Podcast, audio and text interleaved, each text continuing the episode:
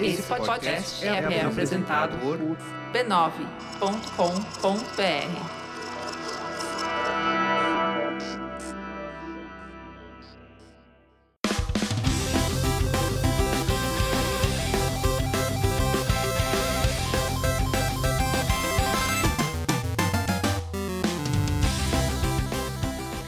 Ao vivo, o Poco Pixel número 85. Eu sou o Adriano Brandão, do meu lado tá o Danilo Silvestre. Tudo bom? Tudo bom, beleza? Maravilha! Qual que é o tema de hoje, Danilo? O tema de hoje é Meu jogo apodreceu. Deixou fora da geladeira. É. Acontece. Pegou só um pouquinho Você de chega mofo, na é. cozinha lá, tá tudo mofado lá o cartucho. Tem que guardar na geladeira, eu já avisei. E o pior de tudo é o cheiro.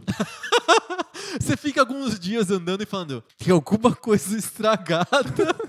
Aí você vai ver, apodreceu o RPG, o Adventure, o jogo de plataforma. Mas tem uma, coisa Tudo que, podre. tem uma coisa que é pior do que o cheiro. É você tá com vontade daquilo lá. Aí você vai, abre a geladeira e fala: caramba, como eu quero. Tá E podre. tá podre. Aí você tem lá aquele seu jogo, que delícia, que maravilha daquele RPG. Aí você bota de novo no videogame, Tá podre. tá podre. Que merda de jogo, como é que, O como que é que eu acontece- queria como é que comer isso? O episódio de hoje é sobre por que, que os jogos apodrecem. O que, que acontece com o jogo que ele, era tão, tão legal quando a gente era criança, quando a gente viu o jogo pela primeira vez há 20 anos atrás. A gente vai jogar ele de novo, seja porque você pegou um emulador, seja porque lançaram uma versão remasterizada, sei lá. E o jogo simplesmente não funciona. É ruim. o jogo mudou? Ele, ele se transfigurou durante o, no tempo, assim, ou é a gente que mudou? O que É o- aconteceu? É o mofo. É, o- deu mofo! Rolou mofo! O, o software ele se degringola sozinho com o tempo vai passando. Qual que é o fenômeno do apodrecimento dos videogames? A gente vai falar sobre isso hoje. Boa. Antes, a gente tem que falar sobre o que mesmo, Danilo? Olha, outra coisa que tem cheiro ruim, que é gonorreia. Que horrível! Não, a gente vai falar sobre uma coisa que cheira muito bem, que é o mecenato esclarecido do Poco Pixel. ah, bom. É, para ajudar o Poco Pixel a continuar aqui trazendo ilustração, videogame, alegria e bom humor para vocês, a gente pede que vocês participem com 10 reais por mês. Menos do que um suco de shopping mensal. Exatamente. Pensa, um suco por mês. É um trocado. É um trocado. De... Fica com sede uma vez no mês e, e- e- e ajuda o Poco Pixel a continuar aqui Uma trazendo vez por alegria mês. pra vocês. Você vai ter que encarar o bebedouro do shopping. Nossa senhora. Boa sorte. Boa sorte. E, mas não é só isso. Ser um mecenas esclarecido do Poco Pixel traz também várias vantagens. Por exemplo, Danilo, Por exemplo, você tem acesso ao tapete vermelho do, do Poco Pixel. que é maravilhoso. É maravilhoso. É um- uma transmissão ao vivo que a gente faz antes de gravar o programa, em que a gente tira dúvidas dos nossos ouvintes, conversa com eles, interage ao vivo, Bate- fala, Bate-papo aleatório total. fala de um monte de groselha, dos nossos filmes favoritos nos anos 80. Exato. Lembra da filmografia completa do Mel Brooks.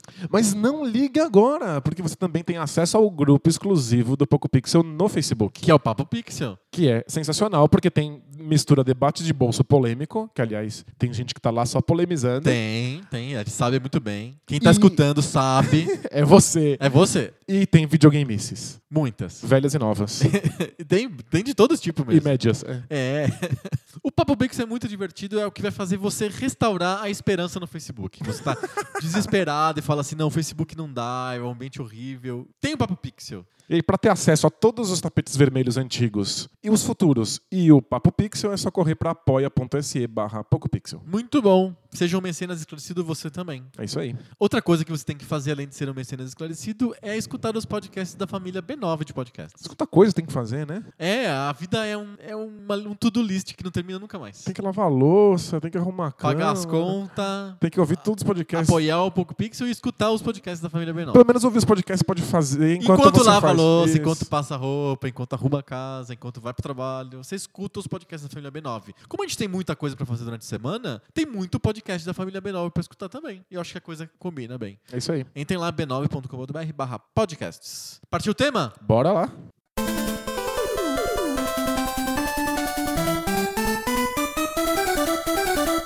Posso contar uma história triste?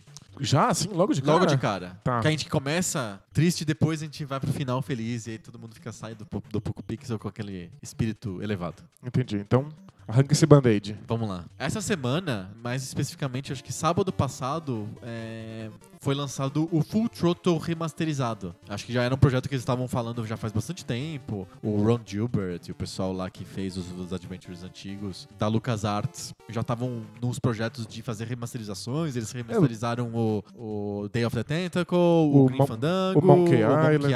Island, e eles lançaram agora o Full Throttle remasterizado. Fale sobre o Full Throttle.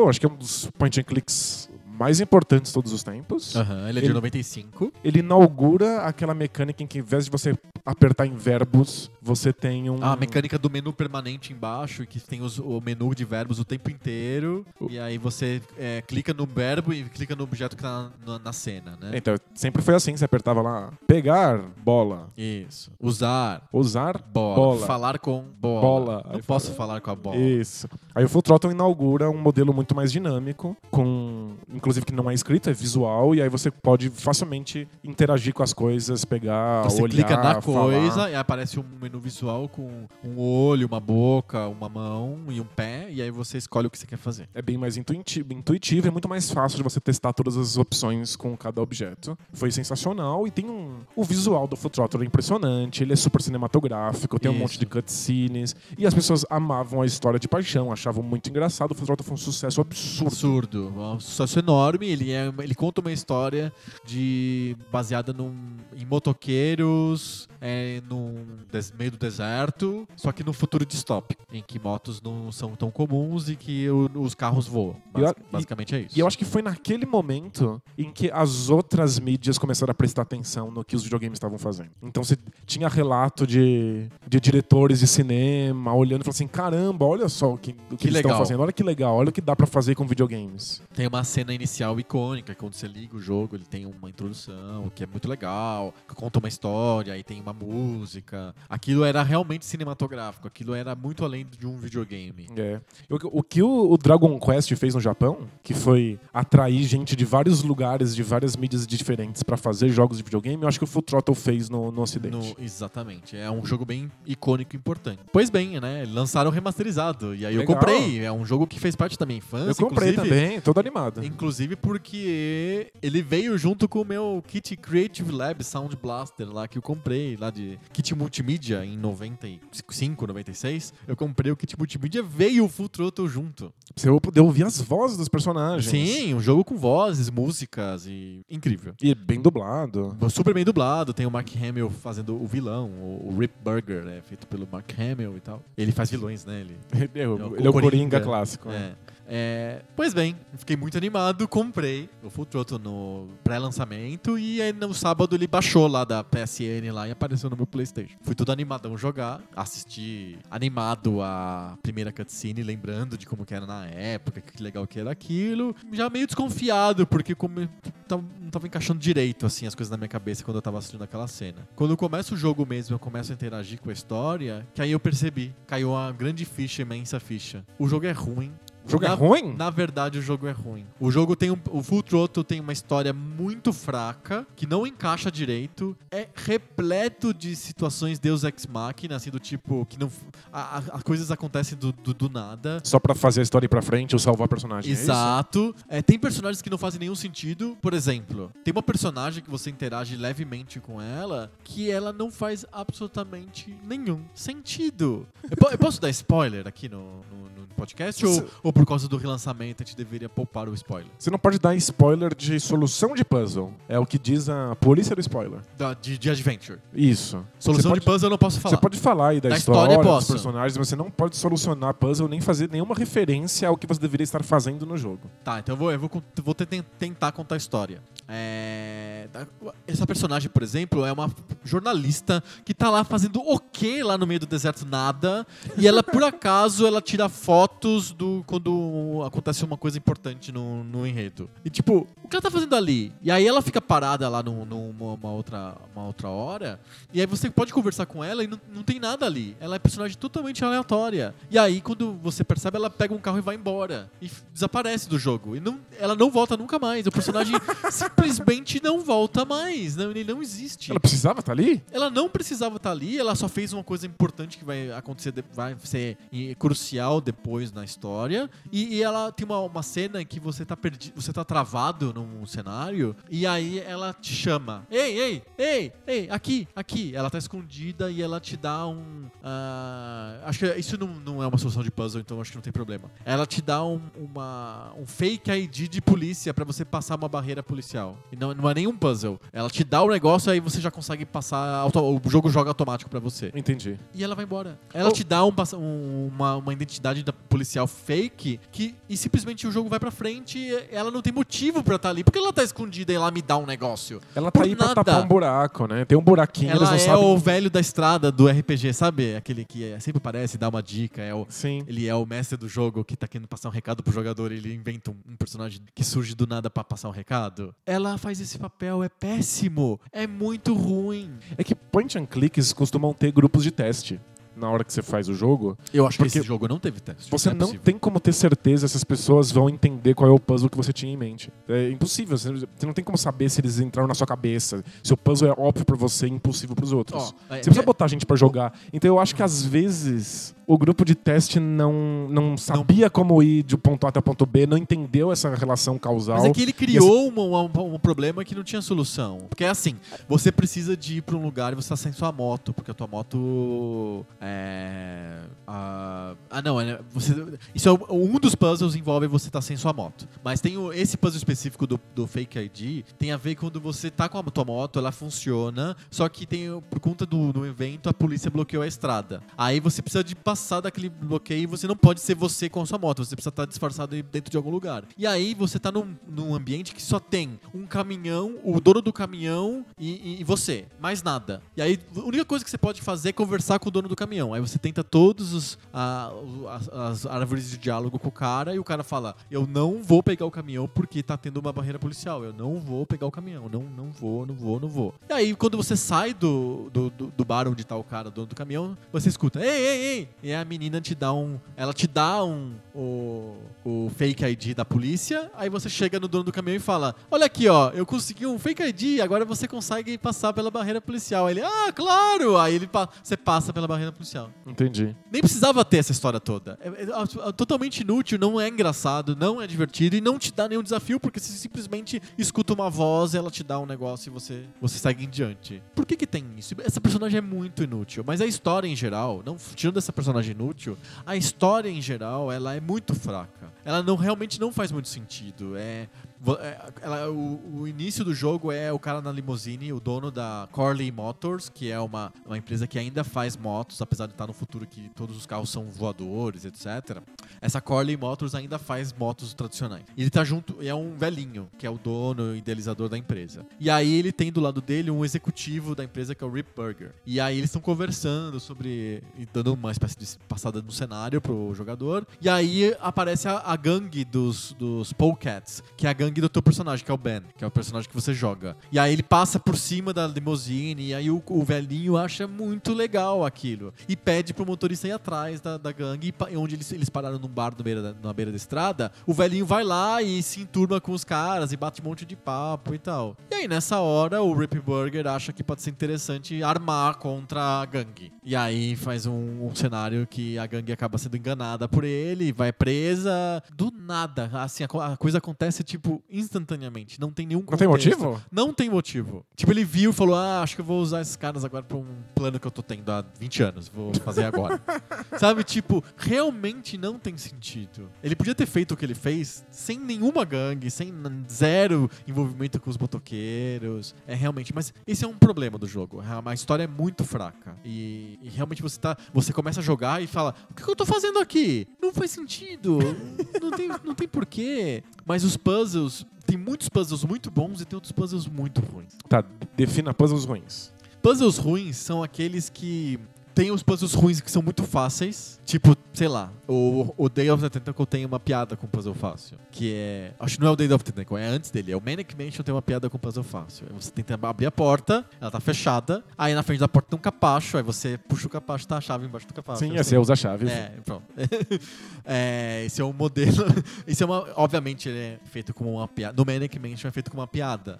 Mas de tem várias maneira, vezes no Full Throttle que é real. Ele acha que é sério e é um, é um, um puzzle puzzle estilo pegue a chave que tá embaixo do capacho. Entendi. É que o Manic Mansion não só tá, te, tá rindo do famosa chave embaixo do capacho, mas tá te ensinando também, porque é a primeira cena do jogo. É logo no começo. Então é pra você experimentar com os verbos. Então é pra você empurrar o capacho, ou puxar o capacho, É, pegar é a chave. tutorial, É. é. um tutorial de, de uma no- cena. No Full Throttle tem até o final do encaixado. jogo, coisas assim. Entendi. E o Full Throttle ele é estruturado como um advento de cenários muito pequenos. Então você fica caminhando de cenário para cenário, são cenários muito autocontidos que tem um ou dois ambientes só no máximo, e aí você consegue juntar objetos, três objetos num um outro. E é muito. Realmente são cenas muito autocontidas, aí você passa pra próxima. Isso faz com que os puzzles costumam ser mais óbvios. né? Muito óbvios, é bem simples mesmo. E, ou crípticos demais. Então, não vou dar a solução do puzzle. Mas no final do jogo, é... o, o- o jeito de você resolver o, o dilema no final do jogo é muito artificial. Eu, vou- eu vou- vou- eu não vou dizer como é que você resolve o problema, mas eu vou dizer o problema. Simplesmente você tem que entrar numa porta ela tá, ela tá bloqueada, que tem que ter um, um- um leitor de cartões. E você não consegue entrar ali. Aí tem uma outra porta que tá aberta, mas tem uma pessoa lá dentro. Aí quando você entra nessa porta, a pessoa olha, chama o guarda e você corre e começa de novo. Entendi.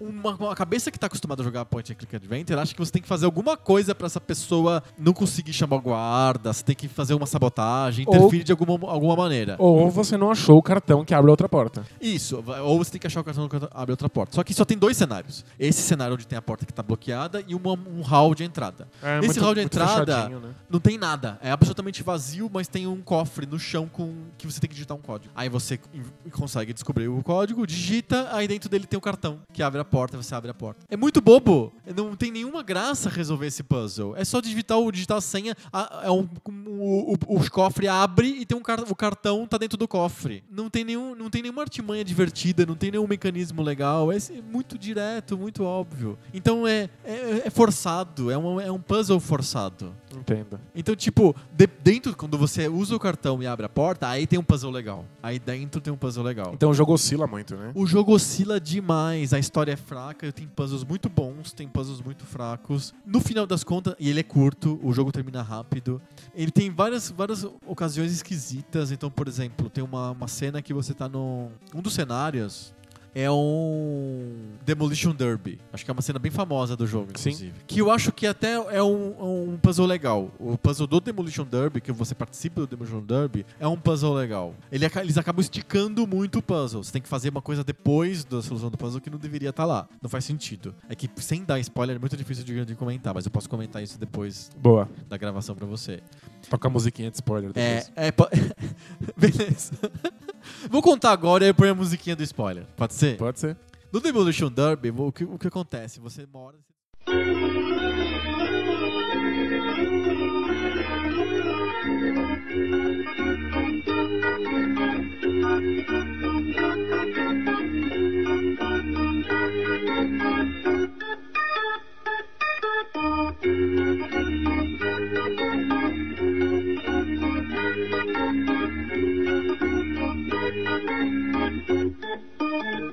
É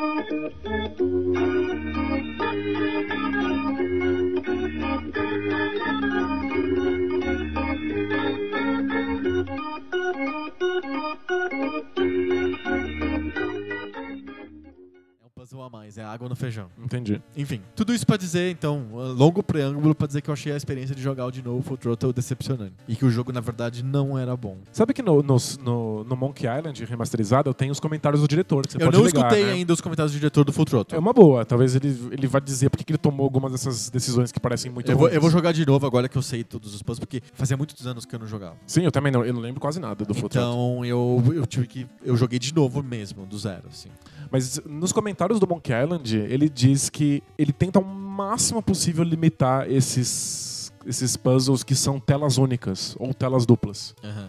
Porque eles são muito difíceis de você fazer o design. Porque você não tem, você não tem como eh, exigir que o jogador vá experimentar outros cenários e procurar outras coisas que ele perdeu. Todas as coisas estão ali na cara dele. Então, ou o puzzle é extremamente óbvio, ou ele tem que contrariar a lógica normal de um, de um jogador e aí ele fica críptico e ninguém percebe. Aham. Então tem duas cenas no Monkey Island que são puzzles em telas únicas e ele fala que foram os mais difíceis porque as pessoas jogavam e não conseguiam resolver. Aham. E aí teve que mudar um monte de coisas. Ele mudou, a remasterização mudou puzzles do original? Não, não, ele mudou Da pra, pra- época. pra. Isso, na época, pra lançar o original. Aham. Então, eu imagino que se o Full Throttle tem um monte desses puzzles que são De tela única ou de, de tela telas dupla? únicas ou telas duplas, é óbvio que os, os puzzles ou são mais fáceis do que deveriam, ou são absurdamente crípticos. críticos. e não fazem sentido nenhum e desafiam Sim. a lógica. Então, é, eu- o que eu tenho sentido é que realmente não era um jogo bom. E eu queria saber a tua experiência com o Grim Fandango, que eu, eu tô jogando, mas eu não terminei, tô bem no começo, então você terminou, eu sei, e eu queria que você contasse o que você achou do Grim Fandango. Ele tem problemas porque ele na remasterização não é totalmente remasterizada, né? É uma melhoria pequena no jogo, não é tão, tão profunda. Sim, a mas- remasterização gráfica e sonora do Futroto foi completa. Então ele tá, ele tá estéreo,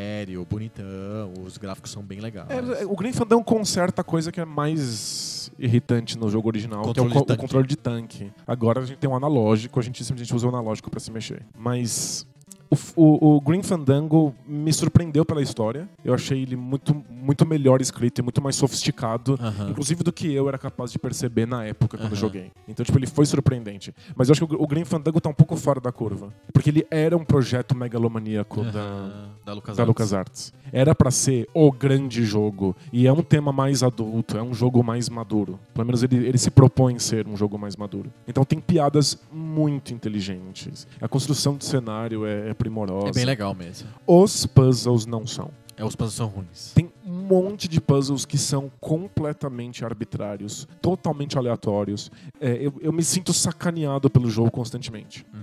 E eu sou calejado de, de point and click. Eu gosto de puzzles difíceis. Eu gosto de ficar louco no The Dig. É que eu acho que alguns puzzles do Green Fandango simplesmente eu, eu nunca teria por que pensar naquilo.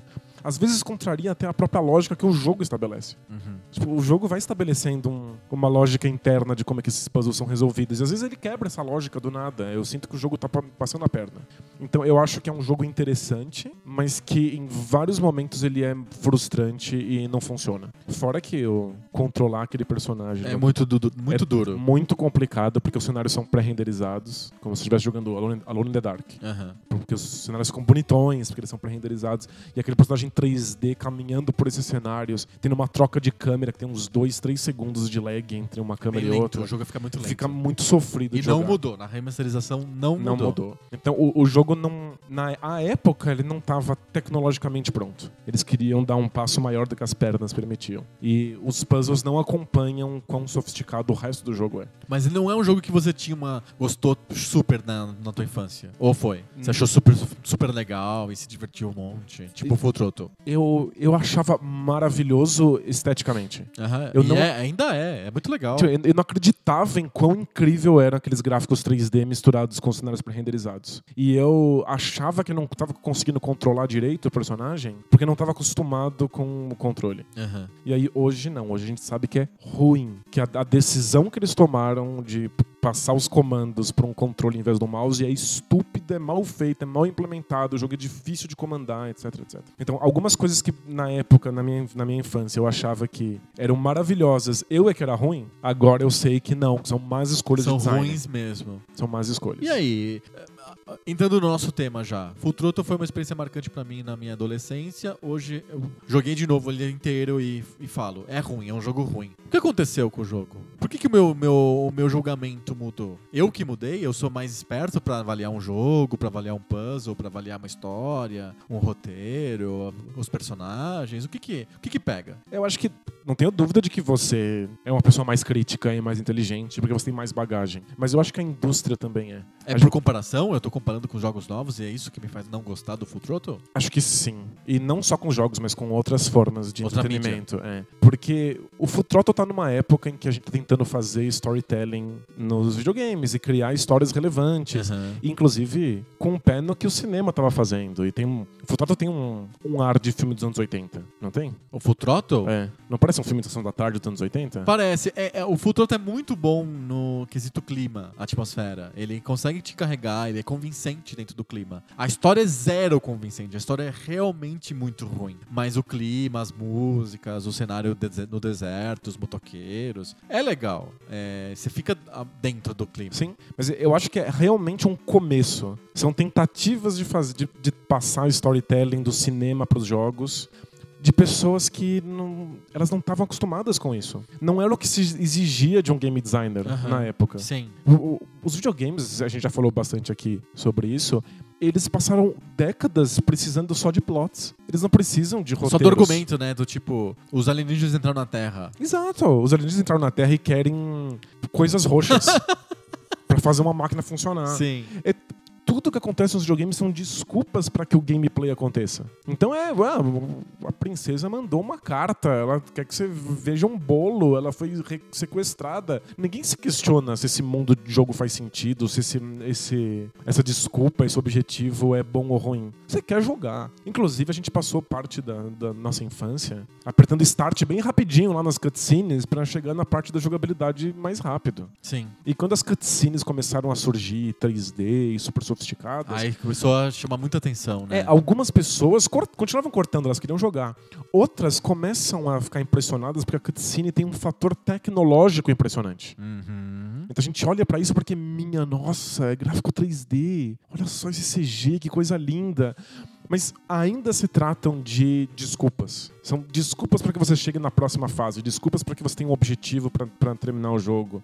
É, os roteiristas de jogos de videogame não precisavam fazer isso. E se eles não precisavam, eles não desenvolveram essas habilidades. Sim. Do- é, do- até do ponto de vista da, da empresa que desenvolve o jogo. Por que, que ela focaria nisso? Leva muito tempo para você fazer o código do jogo e fazer a engine funcionar, e fazer a música encaixar direitinho, e ficar bolando os puzzles. Por que, que eu vou pagar a grana e adiar meu jogo em um ano para escrever um roteiro que seja convincente? Não precisa. A história no Futuro tá ali como desculpa para que o puzzle aconteça. Sim. E A gente não aceita mais isso. A indústria não aceita mais isso. Acho que é, os- esses jogos emboloraram, ficaram muito velhos, porque a gente não aceita mais videogame com desculpa. A gente quer que essas histórias funcionem em si. Perfeito. É, a gente tem o mesmo olhar cinematográfico pro, pro jogo também. Então eu, quando joguei de novo agora o Full Throttle, eu fiquei avaliando o roteiro dele, eu- como se eu estivesse avaliando um filme mesmo. E talvez na época eu tava avaliando ele como se fosse um videogame, em que o máximo que tinha era a princesa não está aqui, tá em outro castelo. É, ela quer que você veja o bolo dela.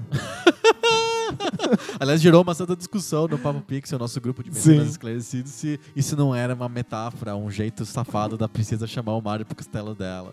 Vem cá, vem cá que o bolo tá quentinho. Eu só, eu, eu aceito isso, só não aceito porque, porque numa carta, uma carta, né? é... Mas enfim, voltemos.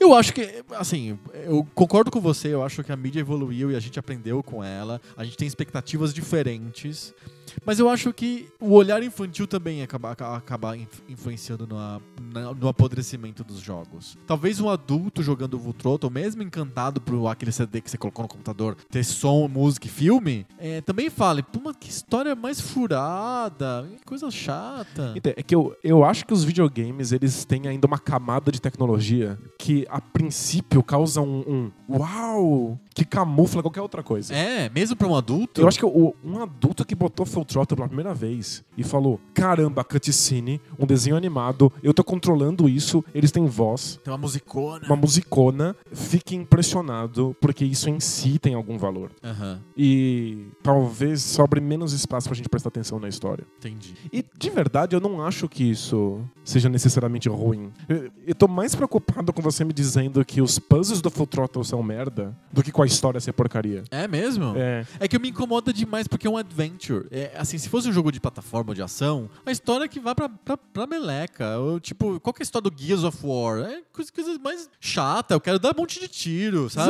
Exato. Mas, o, o Full Throttle não, ele é, é- o puzzle faz mais sentido com a história. Ou qualquer outro jogo, Monkey Island, ou Day of the Tentacle, a história faz parte. Eu entendo que ela faz parte, mas ela faz parte enquanto cria um universo em que aquele puzzle faça sentido, seja inteligente, seja interessante, seja é que- engraçado, tenha consequências. É o, o, o puzzle é o rei. O puzzle é a coisa que importa. Total, concordo totalmente que o puzzle é o rei. Mas como existe a história e ele tá contando, ele tá fazendo puta esforço pra te contar a história, você não consegue não achar ridículo, sabe? É, eu entendo. O cara fica cinco minutos mostrando um vídeo com uma banda de rock tocando e você, tipo, é, você não vai dar pra prestar atenção? Você fala, não, isso é de nada, eu vou jogar o puzzle. É que is- isso é muito engraçado. Antigamente as histórias eram porcaria e eram ridículas, era só um, é só um pretexto, porque ela aparece dois segundos na tua tela. Isso. Quando a gente tá chegando no Full Throttle, a gente tá chegando no CD e na cutscene, a gente tem um momento estranho que a história ainda é porcaria, porque eles ainda não 10 desenvolveram. minutos. Só que aquilo tem um. gasta um tempo gigantesco do Imagina seu o jogo. recurso que o cara teve que fazer. Ele contratou o Mark Hamill, ele botou lá a banda pra tocar música, ele fez a animação com 25 animadores full time, etc. É, então, a história do Gastou Mario. metade do dinheiro dele em história. E a história é uma E porcaria. a história é ruim. Tipo, a história do Mario é inexistente. Gastou meio, meia hora do Shigeru Miyamoto. Foi meia hora, ele ficou mais in- interessado em fazer o personagem que fosse Super bonitinho. saltos é. e... E a história não está lá. E ela não vai ficar mostrando na sua cara que ela não tá lá. Não vou ficar dando ênfase pra falar sobre o mundo do, do Super Dos Mario, cogumelos. dos cogumelos, de como é a política. Porque, mano, isso não foi feito. Não, mas Se se fosse. Quanto mais fazer- eu mostro, pior o- fica. Imagina o, Mario- Super Mario Brothers feito hoje. Que se fosse uma série nova. Aí teria um tutorial. Aí teria um personagem que. Um, um personagem que. Tipo, um, um mentor, assim, que explica. Este cogumelo, ele é cultivado pela raça não sei o quê. Há 10 mil anos, ele só surge em dias de sol. e, né, entendeu? Porque hoje você tem que explicar tudo, tudo, tudo, tudo, tudo, tudo, tudo. Pelo menos nesses jogos AAA, né? Faz sentido, é. E a princesa, ela. Da dinastia, não ela- sei o quê. E ela, ela joga uma umidade mágica num tronco que cria os cogumelos que trabalham pra ela, mas existe um grupo que quer liberdade para os cogumelos. É, exato. Tem que criar um lore muito, muito específico. Você não mostra lore se ele não tem lá. Se ele não tá, não mostra. Se ele é merda, se você gastou cinco minutos pensando nele enquanto você tava no cocô, não fique mostrando ele no seu Exato. jogo. Mas o Full Throttle já tá num ponto em que você precisa mostrar. Faz parte da experiência massa velha que o Futuro é, é um dos representantes maiores da, da história dos videogames. Mas é que é uma necessidade tecnológica. Eu tô fazendo um jogo que tem voz, que tem cutscene, um desenho animado que se mexe. Como é que eu não vou pôr história? Aí você dá 10 minutos de, de espaço no jogo pra uma cena e ela não tá bem escrita o bastante. Sim. Eu acho que isso é a coisa que mais estraga os jogos. Quando eles estão tentando mostrar uma coisa que eles não são capazes de fazer. Quando acontece isso, hoje em dia a gente tem tolerância zero. A gente Não, não aceita. tá mais. calejado. é. É, não aceita mais. O motivo pelo qual eu vivo no mundo dos cogumelos do Mario feliz e saltitante. É porque eu não sei nada é sobre esse isso. mundo não existe, sabe? Não tem nada. Gastou Não. 10 minutos pra falar sobre esse Já mundo. eu odeio, já. já. É igual o Sunshine, né? Eu acho que quem faz pior isso são os Sonics modernos. Nossa. Porque os Sonics modernos ficam tentando te mostrar como o mundo do Sonic existe, é coeso, e tem personagens, as pessoas Péssimo. sentem coisas. Só que foi escrito em 15 minutos. É muito mal feito. Você não mostra o que é muito mal feito, você esconde embaixo do tapete. Sim. Então, o- os caras que fazem Sonic deveriam estar em- pensando em desculpas pra não mostrar a história. Isso, pra fazer o Sonic correr o tempo inteiro, que nem um maluco. Não, eles ficam inventando desculpas pra te mostrar mais história, como se eles É o quisessem... background do Dr. Robotnik. É, Que- como que ele era chama- quando criança, e como é que cresceu não o é o bigode. Robotnik, né? É o Eggman. Eggman. Fica lá, e a, a origem do bigode do Dr. Robotnik. Eggman. É. A, a gente precisa aprender a camuflar nossas falhas. É verdade. Os videogames precisam camuflar quando eles não deram atenção pra história. É a lei de recupero, né? O que é bom a gente mostra, o que é ruim a gente esconde. Tem um nome pra isso? Não, é uma entrevista que o ministro da Fazenda deu e acabou é, indo pro ar isso e virou um escândalo na época, a época do Fernando Henrique. Ah, entendi. E ele falou, era, a, a política, história. a economia não ia, não ia muito bem, aí ele falou pro repórter, pro Carlos Bonforte, eu lembro até o nome do repórter. O que é bom a gente mostra, o que é ruim a gente esconde. Pronto, foi pichado, teve que até pedir demissão e tal. Caramba. É. Mas, ó, eu, eu Mas é uma, é uma verdade É uma universal. verdade. Tua história é uma merda, tu- você só tem um plot, esconda. Teu gameplay é muito porcaria, enche de cutscene. Mas eu admito que videogames são muito difíceis de serem feitos e, e talvez esse seja o motivo pelo qual eles embolorem tanto. É, Porque eles- apodrecem. pior, né? Porque o- qual é o, o modelo padrão pra você fazer um jogo com história funcionar? Você bota uns caras lá pra programar a jogabilidade E outros caras e pra uns outros caras lá pra fazer o roteiro. Aham. E Só não que conversam, eles não Esses se caras conversam. não sabem o que tá acontecendo no estúdio um do outro. E aí você tem uma história que tá completamente desincronizada com o jogo e que, portanto, é desinteressante e você sente que não tem nenhum tipo de consequência, porque ao contrário de filmes, a consequência de um jogo acontece na jogabilidade. Sim. Eu quero que a história tenha consequência pra como eu jogo aquilo. E aí tem aquela história que é totalmente desrelacionada com a jogabilidade e uma jogabilidade que acontece no vácuo, Uhum. independente daquele, da- daquele mundo. E isso faz com que a história fique ridícula. Ou que a jogabilidade não seja relevante. Mas não seja tem o diretor, não tem o cara que é o pica, que é o cara que manda ali no, no jogo, não tem o Ron Gilbert lá, o, sei lá, o, o Al Lowe, o cara que fala assim, não, esse tá, tá horrível isso, vamos fazer de novo. Então, até tem. Mas é que muitas vezes esse cara é um programador, então ele entende de fato como é que a jogabilidade está sendo feita, Aham. a história e fala, ah, põe qualquer uma. Ou às vezes o cara é um. Um- alguém que fez a, a- vida dele com roteiros de videogame. E roteiros de videogame são simples, rápidos, sem, sem grande profundidade. E aí o jogo que ele tem nas mãos é um jogo que exige profundidade. O, o, o Tim Schafer e o, e o Ah. Ron Gilbert são, Aham.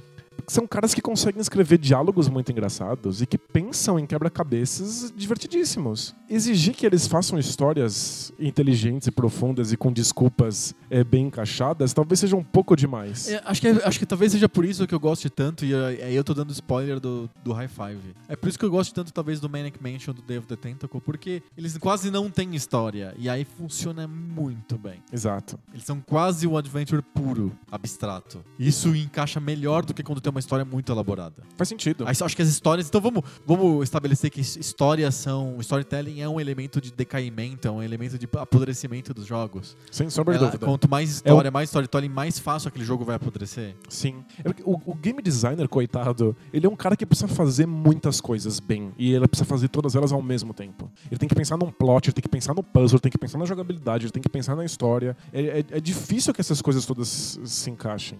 Hoje em dia, os videogames modernos contratam grandes roteiristas por milhões de dólares. E às vezes sai merda. Às vezes Sim. sai uns lixo. Mas também no cinema, né? Mas Ah, isso é- não- acontece sempre no cinema. então, agora você tem grandes roteiristas, caras muito famosos, o cara que escreve o roteiro do GTA inteiro, que são 5 mil páginas de texto. Aliás, eu tô muito ansioso pra sair o GTA 6 que se passa em Ciudad del Este. Isso é uma referência a? Ao assalto que teve semana passada, que foi um assalto espetacular, que roubaram tipo 20 milhões de reais, explodiram metade da cidade, cortaram a luz, fugiram em vários carros e, e a polícia estava envolvida. E, Sério foi- mesmo? Sério. Tipo, nível, nível, Nível GTA. Eu, eu, aquele- eu li a notícia e achei que era uma missão do GTA. Do GTA V tem esse assalto a banco gigante. É, né? não, é sensacional. E dizem que foi comand- comandada pelo PCC. Os Caramba. Caras são foda. E jogam GTA. E jogam GTA, com certeza. Treinaram tudo no GTA. Não, GTA 6 tem que ser em Ciudad del Este. É, Mas o GTA 6 vai ter 10 mil páginas de roteiro. É né? exato, que vai ser o maior jogo de todos os tempos. 700 milhões de quilômetros quadrados de cidade real, com, com paisanos, com pessoas andando na rua, perfeitos. Vai ter muito. né? Mas agora a gente dá tem uma atenção pra isso. E porque a história tá exposta na sua cara durante muitas horas de jogabilidade, então é melhor que ela seja boa. Então eles co- contratam grandes roteiristas. Sim. E na época do Full Throttle não é o caso. Então acho que a, história envelhece mal, ela não, não tinha grandes pretensões, ou se ela tem, ela é obrigada a ter por causa da tecnologia. Os caras não escreveram o, o bem o bastante Aham, isso. Sim. Mas eu. E o puzzle? Por que, que ele envelheceu, o puzzle do Futruto? Isso, aí. aí Só que eu não sabia lidar com o puzzle na época, eu achava tudo legal, divertido, e é isso é mesmo? Ou, ou ele é- era bom? Acho essa hipótese do era bom bem estranha, né? É, não- Não tem como ser bom e ficar ruim. a coisa não pode mudar em si. É, exato. Então, é, são esses dois motivos que apodrecem jogos. Um é A historinha. A historinha tem que ficar lá evidenciada no momento em que ela ainda não tá pronta pra isso. Aham. O outro é a jogabilidade simplesmente não funcionar mais. Ela parecia incrível à época e hoje em dia ela não funciona. E aí eu acho que é porque a gente é capaz hoje em dia de julgar a jogabilidade em si. A gente é como adultos. É. Entendi. Criança tem menos noção disso. A gente jogava umas coisas bem porcaria em, Mortal Kombat. em Nintendinho e Super Nintendo. FIFA International Soccer. com jogabilidades muito medíocres, porque o que existia ao redor daquela jogabilidade era sensacional. Era o que a gente precisava naquele momento. Acho que o Mortal Kombat é o melhor exemplo. A jogabilidade do Mortal Kombat é, é ruim, na verdade. É um jogo muito simples. Ele tem quase não tem nenhuma estratégia de luta naquilo. Basicamente é você saber se é, agachar e dar uppercut o tempo inteiro. É, o jogo é desbalanceado, abaixar e dar gancho dá muito mais dano do que outros golpes muito mais complexos e difíceis de dar. É, ex- exato. Vira um campeonato de quem dá, de quem dá o mais Quem gancho. é. agacha e gancho, agacha e gancho o tempo inteiro. O jogo é meio lento, não tem uma. realmente não é um jogo complexo em termos de diversão, de, de gameplay. Mas o pessoal achava muito legal porque eram caras incríveis matando outros, destripando, tirando a coluna cervical das outras pessoas, etc. Mas hoje a gente olha que ele também é ridículo. Além de ser ruim na jogabilidade, que nunca foi boa e a gente não percebia isso, ele também é feio no, no folclore que tem em volta dele. É, é aqueles personagens vestidos de papel crepom azul. é um, um cenário super brega. É que a, a gente precisava daquilo. Tipo, não é, a é- é- o, o Mortal Kombat não é o jogo que você merece, mas é o jogo que você precisa. Porque no meio de outros jogos, igualmente bregas e coloridos e bobajaiada total, o Mortal Kombat era um momento de catarse. É um, violência. é um momento de, de violência e de extrapolação e de passar a barreira do permitido jogada por um monte de crianças que tem que dormir às nove da noite e que precisa comer todos os legumes, senão não cobre a sobremesa. Sim. Então é tipo, é, é levar aquilo pra um limite que a criança precisa sentir que ela tem acesso, Pra além de um limite. E era necessário à época. Mas é, toda essa aura de eu estou sendo rebelde, eu estou fazendo uma coisa proibidíssima e, meu Deus, esse cara arrancou a cabeça do outro, disfarça o grau de, De ruindade, de do, ruindade jogo. do jogo. E a gente jogava muito jogo porcaria de plataforma por motivos de parece Mario ou eu já joguei Mario demais pra jogar outra coisa. Sim, é verdade. E pelo motivo de que a indústria não tinha o que fazer, fazia uma plataforma. Fazemos jogo de plataforma. Então existem duas pessoas no mundo: os que gostam do Corinthians e os que não gostam do Corinthians. Não, tô, tô brincando. É, tem dois tipos de pessoas no mundo. Não, mas é, é Assim- um jeito possível de dividir o mundo. É, é, existe. É, funciona. Os canhotos e os destros. É isso. Não, tem os ambidestros também. Não, mas eles estão. É, tá certo. Eles são nos dois grupos. Eles são a intersecção do diagrama de Venn, mas vamos lá. Tinha as pessoas que queriam mais Mario e a Nintendo soltava poucos Marios. Não, muito poucos, ela sempre fez isso. É. Sonic Se sempre tem uma mais. é. coisa que a Nintendo sabe fazer é manter a qualidade e a, o, o quão raro e precioso é os jogos das propriedades intelectuais dela. Então tem poucos Marios. Poucos Zeldas, poucos tudo. E aí você pensa, caramba, eu queria mais Marios. Outro tipo de pessoa é, caramba, joguei Mario demais. Quero outra coisa. Mas desde que seja De plataforma. de plataforma. Igual ao Mario. E aí a gente jogava qualquer outro jogo de plataforma. Do Nintendinho, quase todos os jogos eram de plataforma. E a gente jogava. E a gente passava horas e horas com eles. E eles eram muito ruins. Ruins. Eu- a única coisa que justifica e que, inclusive, explica o carinho que a gente tinha por eles é tudo que tá fora do jogo. É a minha vontade de querer mais um jogo nesse estilo. É eu querer gastar mais horas da minha vida com uma experiência similar. Ou porque é o jogo do Capitão América, ou porque é do McDonald's, Sim. ou porque é do sei lá o que, do Michael Jordan. E eu acho que isso falta muito na crítica de videogames hoje. Porque não é só como é que a gente se sente com o Full Throttle e que a gente acha que ele apodreceu. Eu acho que isso é um papel da crítica de videogames. Ele precisa olhar pro jogo e saber falar que o Full Throttle apodreceu ou que um jogo já nasceu podre.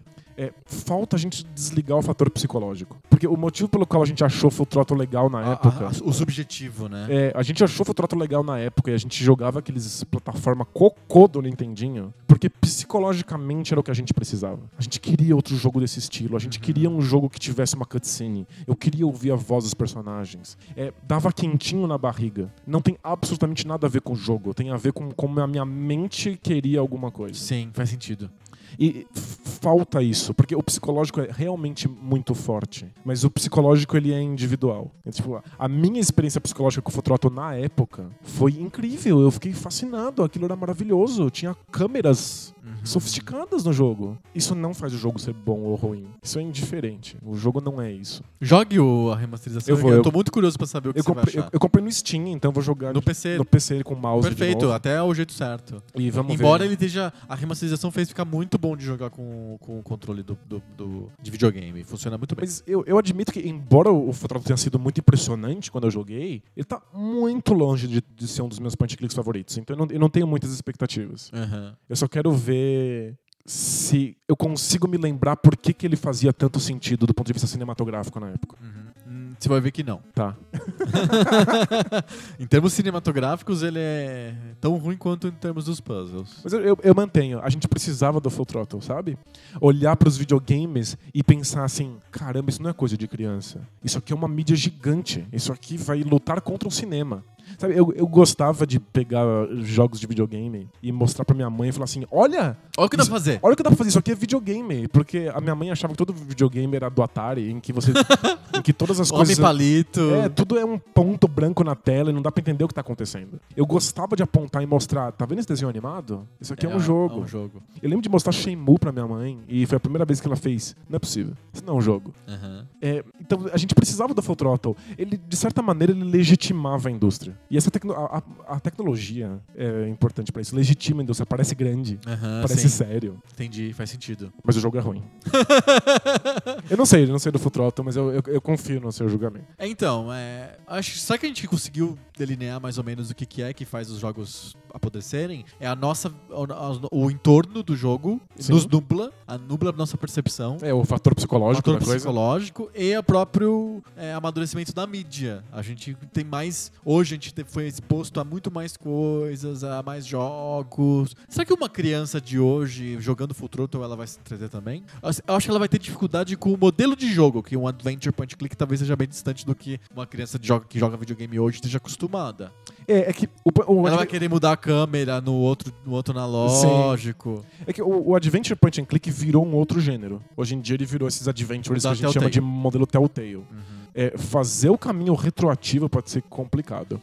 Pegar uma criança que jogou que é esse cru- essa cruzinha? The Walking Dead tela? É. e bo- botar ela na- no Full Throttle, talvez ela ache o Full Throttle extremamente rudimentar. Uhum. E eu não acho, eu não acho que o modelo seja rudimentar. Eu acho que talvez os puzzles é que sejam meio, que- meio panacas. olha que interessante. É, uma das coisas que fazia o Adventure Point Click na época ser o Adventure Point Click é o fato de que você tem que olhar para aquela tela com um olhar de lince, como se fosse uma pintura que você estivesse analisando e saber onde que estão as coisas. Sim. Hoje nas remasterizações, você aperta o botão, o cursor para cima, ele já Mostra tudo. os hotspots. Exato. é, as- to- todas as remasterizações desses jogos da LucasArts têm isso como padrão. Por quê? É, é óbvio que hoje, hoje em dia a gente não quer fazer pixel hunting. Muito mais fazer pixel hunting com o controle do videogame. É ficar caçando milimetricamente um espacinho na tela que tem um objeto que Eu não me lembro viu. de um puzzle do Indiana Jones e a Última Cruzada, um dos primeiros adventures da LucasArts, em que você tinha que achar um livro na, na estante de livros. Assim, passando o mouse É, em todos os livros. Exato, era insuportável. E, e isso era parte do jogo. Hoje você apertaria o botão pra cima, ele mostra qual livro, você pega e pronto. Porque a gente quer uma coisa mais inteligente, a gente não quer ficar caçando É pixel. e- existe uma escolha de design, uma escolha filosófica de design envolvida. Quando você exige que o jogador fique passando o mouse pelos livros procurando, quem tá fazendo isso é o jogador. Então é como se o jogador estivesse naquele mundo caçando livrinhos. Quando eu peço pra ver hotspots, ou em bilhões de jogos de videogame que os itens que, que são úteis brilham, Piscam, faz assim. fazem, ficam piscandinho, tipo os itens do, do Resident Evil. É o personagem que definiu o que, que é importante pra ele. sim. O personagem viu o livro aí. Então tipo, é, é uma escolha de game design filosófica mesmo. Quem tá que- tendo que resolver esses puzzles? É o jogador ou é o jogador através do personagem? Porque o personagem pode ter habilidades e percepções e interesses que não são os meus. E eu acho que o Monkey Island deixa isso muito claro. Que o, o, o Guybrush tem pavor de Porcelanas. porcelana. E eu quero clicar na porcelana, mas o personagem não, não quer, porque ele, ele tem pavor disso. Então, nada mais justo do que se ele viu uma coisa no cenário, que apareça pra mim, Danilo, que não vi, porque o, o pixel é muito pequeno. Aham. Então, não é só que eu não quero Tem uma gastar questão o de roleplay, né? É, eu não, eu não quero, não é eu também não quero gastar meu tempo caçando o pixel, porque eu tenho mais o que fazer da tenho, tenho um boleto pra pagar. Mas é que o jogo, às vezes, no, no- no- no- no- antigamente, o jogo não tinha muito mais além de você ficar caçando pixel mesmo. Era quase jogar o Where's Waldo, sabe? Onde tá o Wally, assim, na, na tela do computador. Tipo aqueles jogos do co- desafio cobrão lá, Coquetel, sabe? De ficar. O jogo dos erros, ficar olhando o desenho. Acho que o. É pro jogador mesmo, é pra gastar tempo, pra passar tempo, né? É, eu acho que o pessoal da LucasArts pensava assim. E hoje não faz nenhum sentido. Então É, talvez hoje não. a mídia evolui e também faz com que o jogo fique diferente, seja encarado de um jeito diferente. Sim, a gente quer que o personagem tenha habilidades e veja coisas que eu não vi. Sim. E, inclusive, eu- se ele não vê nada, eu também não quero ver nada. Eu acho. Um dos momentos mais legais da minha vida como jogador foi jogar Siren 2 no PlayStation 2 e jogar com um personagem que é completamente míope. Tipo, muito míope. Tipo, 10 graus de miopia. E ele não tem o óculos dele durante o jogo.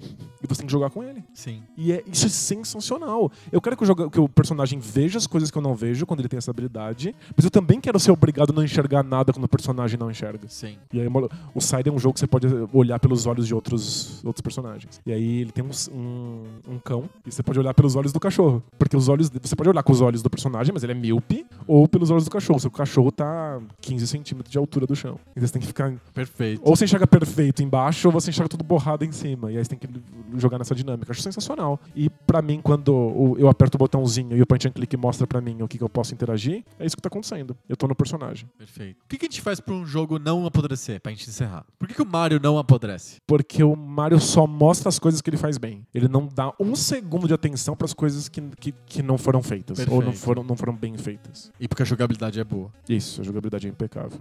Jogabilidade impecável não envelhece. Jogabilidade é um bagulho que não envelhece. É, mas, por exemplo, vamos pegar o Ninja Gaiden. Ninja Gaiden 3. A jogabilidade é muito boa, certo? Certo. É maravilhoso o jogo. É. A história é uma merda. Uma merda completa. Muito um ruim. lixo, um cocô. Faz sentido. A gente precisava daquilo psicologicamente na época, mas é, mas é, a Eu nem história é um sei lixo. se a gente precisava psicologicamente. Ah, eu precisava de um cutscene. época. Ah, é- Nossa, nossa. Aquilo fez bem pra mim. É? É, foi, foi, deu quentinho. Deu É, quentinho? Deu quentinho. Mas se tivesse sem a cutscene de. Porque a cutscene do Ninja Gaiden é meio escondida, tipo, é 3 segundos, assim. Sim, é sim. rápido. E de repente você já tá no- na ação desenfreada. Então, lembrando que a gente vê uma vez e a gente tem que jogar o jogo 400 vezes. Claro, porque Nas- é difícil pra cacetas. Nas 399 vezes a gente corta a cutscene. É A verdade. gente vê na primeira só. Sim, sim. É isso. É, Ele não sofreu a ação da cutscene. A cutscene não estragou o jogo, porque a jogabilidade segura. Porque ela- e, e porque a cutscene é cortável. Se não fosse, eu ia ficar enlouquecido de raiva. De ver toda hora aquela mesma porcaria. Exatamente. Eles admitiam, a história é uma coisa à parte. Não tá nem no mundo. É, não Faz nem é- é- sentido. Não faz nem sentido. E, e- isso que a gente já vai. E a gente já vai fazer o gancho pro high five. É por isso que os adventures point click são diferentes. As histórias são parte da jogabilidade. Mas são é parte do puzzle, é. Exato. Fica mais complicado de você interagir com o puzzle se você, a história não te prende. Ou se a história não faz sentido. Ou se a história Você não, você não confia na história. né? Isso. Aí o puzzle, não confia, você não confia no puzzle também, você não, não vai saber solucioná-lo. É, o puzzle que você descreveu, de que a garota surge do nada lá e te dá um, a solução, Aham. é, eu nunca mais ia confiar no, no- no- na dinâmica de puzzles. Sim. Eu sempre ia achar que eu tô aqui gastando meu tempo tentando resolver um bagulho, que se eu voltar, alguém vai me dar a solução pronta. Exato. Tipo, não, a história não pode quebrar minha confiança no, no- no game design. Sim, é, é- eu- esse, esse puzzle do, do Fake ID, do Full Throttle, é o típico puzzle que não precisava existir, ele podia ser uma cutscene. Sim, verdade. Porque pelo menos não quebra minha confiança no, no, Exato, nos não precisava ter puzzle, porque você não tá resolvendo nada, o jogo te deu aquilo. Gente, point and click é um dos jogos que mais exigem que você confie o game designer. Vamos falar de point and click? Vamos, bora High lá. five. High five.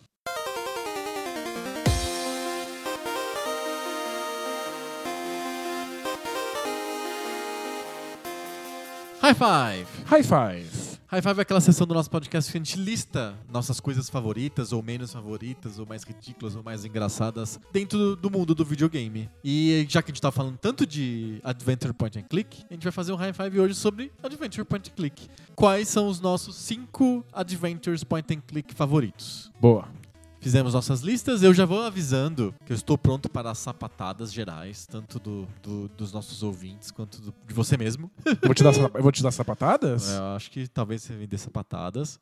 Mas eu também queria dizer que, apesar de, apesar de a gente estar chamando de Adventure Point and Click, eu, eu tive a liberalidade de incluir também Text Adventures, ok? São adventures gráficos, que na verdade não são text adventures, são graphic adventures, só que com input de texto. Entendi. Então, ok. Não tem eu, mouse. eu me dou essa liberdade também, eu só não ponho nenhum, porque não, Você não gosta. não gosto.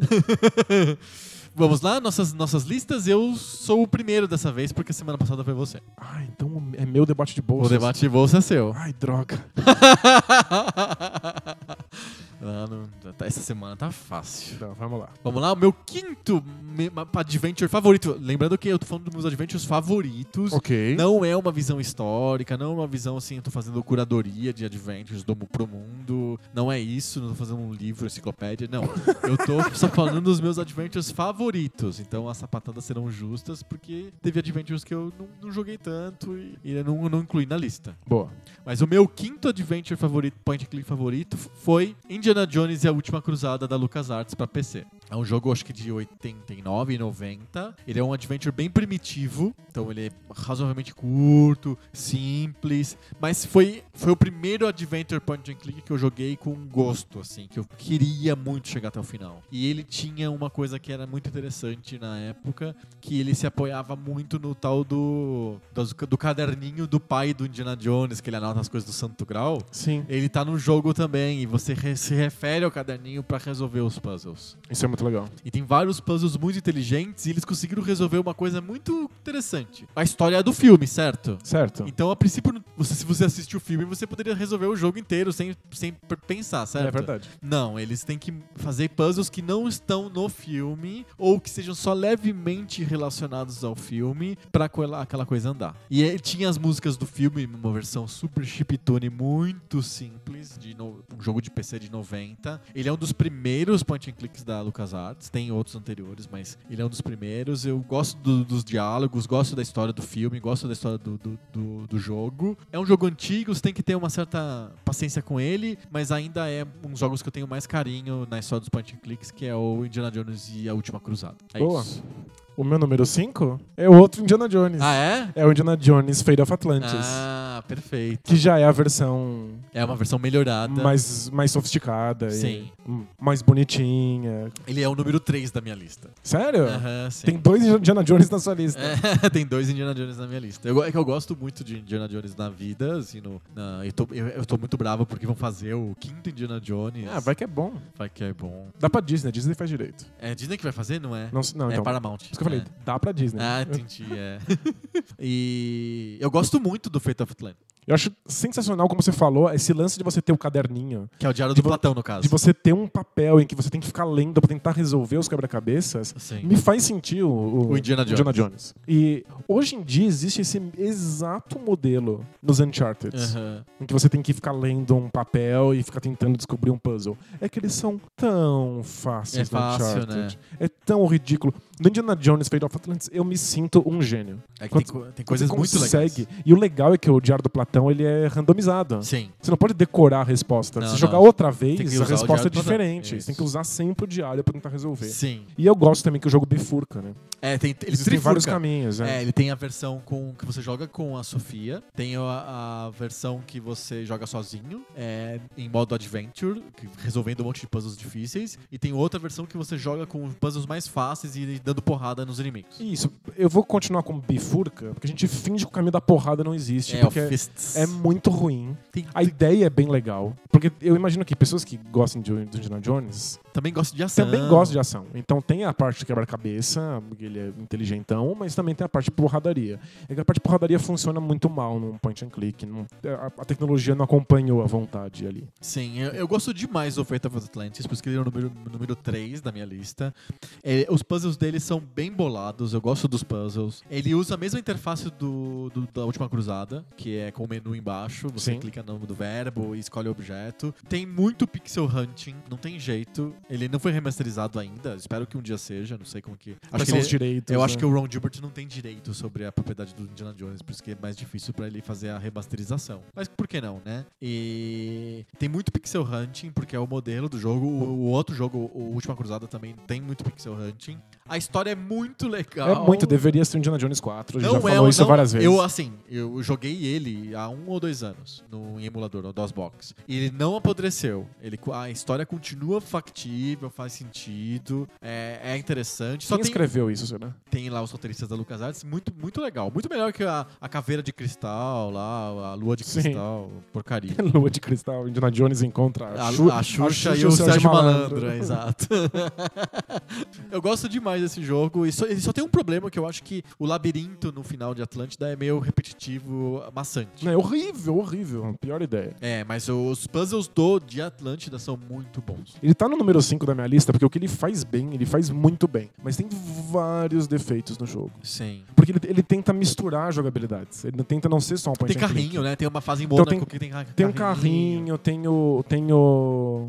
O, labirinto, em Atlântida. Tem as, as, as fases de pancadaria. Eu louvo a tentativa de criar jogabilidades diversas, é que elas não, não funcionam. É, não, não, não rola, mas os puzzles são muito bons. Você se sente o Indiana Jones e principalmente, uma coisa que eu gosto muito no, nesse jogo, você se sente lidando com artefatos antigos e máquinas antigas que você tem que restaurar e fazer funcionar e tem uma mecânica. Tem muita coisa que parece que você está jogando The Incredible Machine. É verdade. Ó, se você gosta de Uncharted e quer ver de onde vieram 90% das ideias de Uncharted, vai pra, pra Pro Fate of Atlantis. Atlantis. É muito É legal. impressionante como todas essas coisas de maquinário velho, de ficar consertando coisa, de ficar usando caderninho pra resolver puzzle, veio tudo de lá. E ao contrário do Última Cruzada, ele é dublado. Então ele, ele tem a versão Isso, com é. vozes e é um cara que tem a voz igualzinha do Harrison Ford. É É muito legal. impressionante, é. É muito legal mesmo. Boa. O meu quarto Adventure Point Click favorito do coração é Laser City Larry. O original. O original. Os, as remasterizações não são tão boas. O Sente no, bar.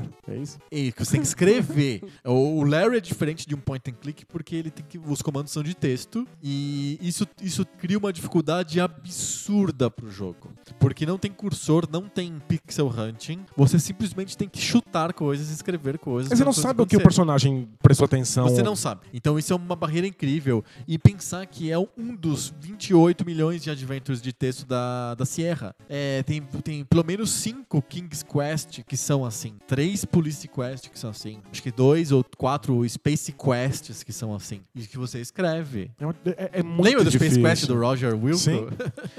Eu, eu acho extremamente complicado porque você tem que lutar contra o personagem. Você fala assim, pegue tal coisa. Ele fala, não quero. É. Mas faça aquilo. Não sei o que é aquilo. Então, como, por exemplo, é, tem um. Eu vou contar, não tem spoiler aqui. É, no, no começo do jogo do, do, do Larry, você tem que pegar o uísque do bar, não beber e, e dar pro bêbado que tá no banheiro, que ele vai te dar o controle remoto da televisão. Como que você sabe que você tem à disposição no, no, no bar o whisky pra você comprar? Eu, eu sei que é um bar, mas tipo você, tem que, você pode escrever qualquer coisa. Mandar o bartender a merda. E ele vai falar, não vou fazer isso. Aí você fala, comprar o whisky, aí ele compra o whisky. Então, tipo, é muito críptico.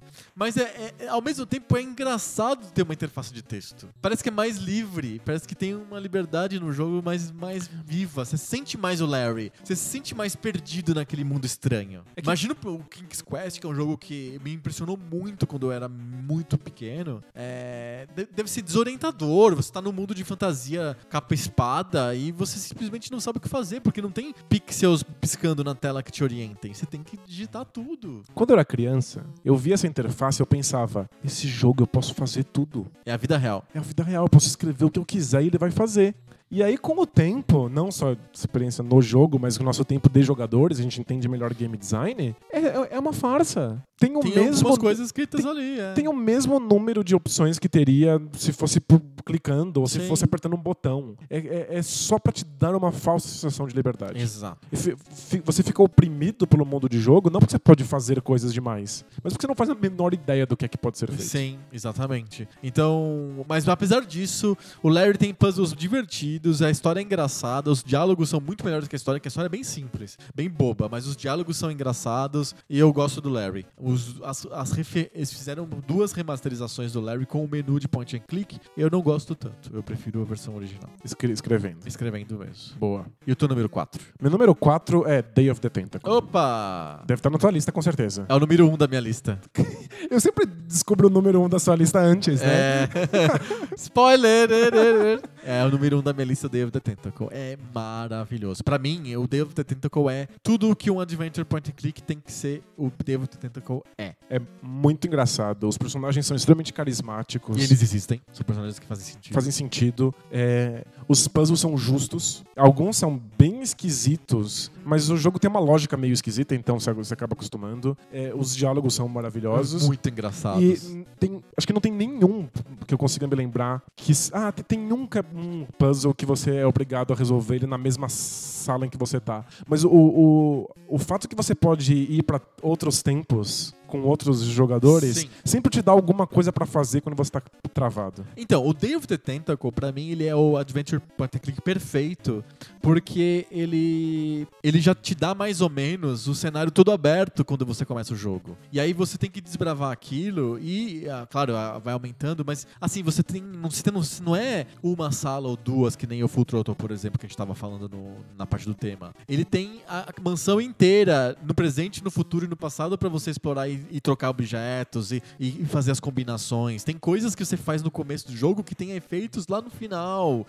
É muito bem bolado. O cara que escreveu, que bolou os puzzles, é incrível, porque é realmente engenhoso. Tem, tem coisas que você tem que fazer no começo do jogo lá pra frente. Tem Sim. objetos que tem- que estão presos no chão, tem lá a famosa moeda que está presa no chiclete. Você pega aquilo e você fica com aquilo no bolso, um pedaço enorme do jogo, até você conseguir usar aquela moeda. Até pra você ter ideia. O- esse formato de que você pode ficar indo pra qualquer, pra qualquer tempo e que um influencia o outro, resolve um dos maiores problemas de point and click, que é o fato de que quando você fica travado num puzzle, você para no jogo. Sim. Você não tem mais o que fazer. Devo ter tempo, sempre tem alguma coisa pra fazer. Você passa pro outro. Você passa pro outro. Aquilo, no, ai, no futuro eu não tô conseguindo resolver isso. Vai pro passado. Vê se no passado você consegue resolver esse mesmo problema que você vai ter no futuro. Sim, é maravilhoso. Pra É. mim é perfeito. Eu não consigo ver nenhum puzzle errado quebrado no, no the Tentacle. Eu não lembro de nenhum. Se você se lembrar de um, me, me fala. Eu acho que não tem nenhum puzzle quebrado. Todos os puzzles são divertidos e, assim, tem puzzles que você dá muita risada quando você resolve. Não só pela alegria de você resolver o puzzle, mas porque São o- engraçados mesmo. Porque é. são engraçados mesmo, são muito divertidos, os diálogos são ótimos e a remasterização tá incrível. Compre, custa tri- 3 reais na PSN. Compra lá. É realmente legal. Boa. O Devo ter tento qual é o maior Adventure Point Click de todos os tempos pra mim. É o Adventure Perfeito. O seu número 3 já foi também, né? Foi o Fate of Atlantis. Qual que é o seu número 3? Meu número 3 é um que eu acho que tá no mesmo nível do of the Tentacle, mas pro- pelo, um, é um que eu tenho mais carinho, Que é? que é o Curse of Monkey Island. Ah, tá. Ele não tá na minha lista porque eu não joguei. E essa é a minha sapatada. Por que você jogou Curse of Monkey Eu, Island? não- eu joguei muito pouco, eu não, não tive acesso. Jogos de PC são aqueles que você recebe do além, assim, aparece o disquete na tua frente, você joga e não caiu o disquete do Curse of Monkey Island pra mim. Que absurdo. Sim. O Curse ainda é bonito, eu joguei recentemente. É, ainda é, é um jogo lindo de, de Ele se ainda tá disponível a remasterização pra baixar? Não, o Curse não tem remasterização. Não? Qual que tem, né? A- O, o- Ah, é o, é o os The dois- Secret, né? Os dois primeiros, é. É, tá certo. É, o, o Curse é o mais bonito. É muito engraçado. Mas, tipo, histericamente engraçado. Aham. É, tipo, de gargalhar o tempo inteiro. Os quebra-cabeças todos, Funcionam. todos são justos. Todos são muito engraçados. Não tem nenhum quebra-cabeça que seja Chato. pronto, resolvi. Todos eles são divertidíssimos de fazer.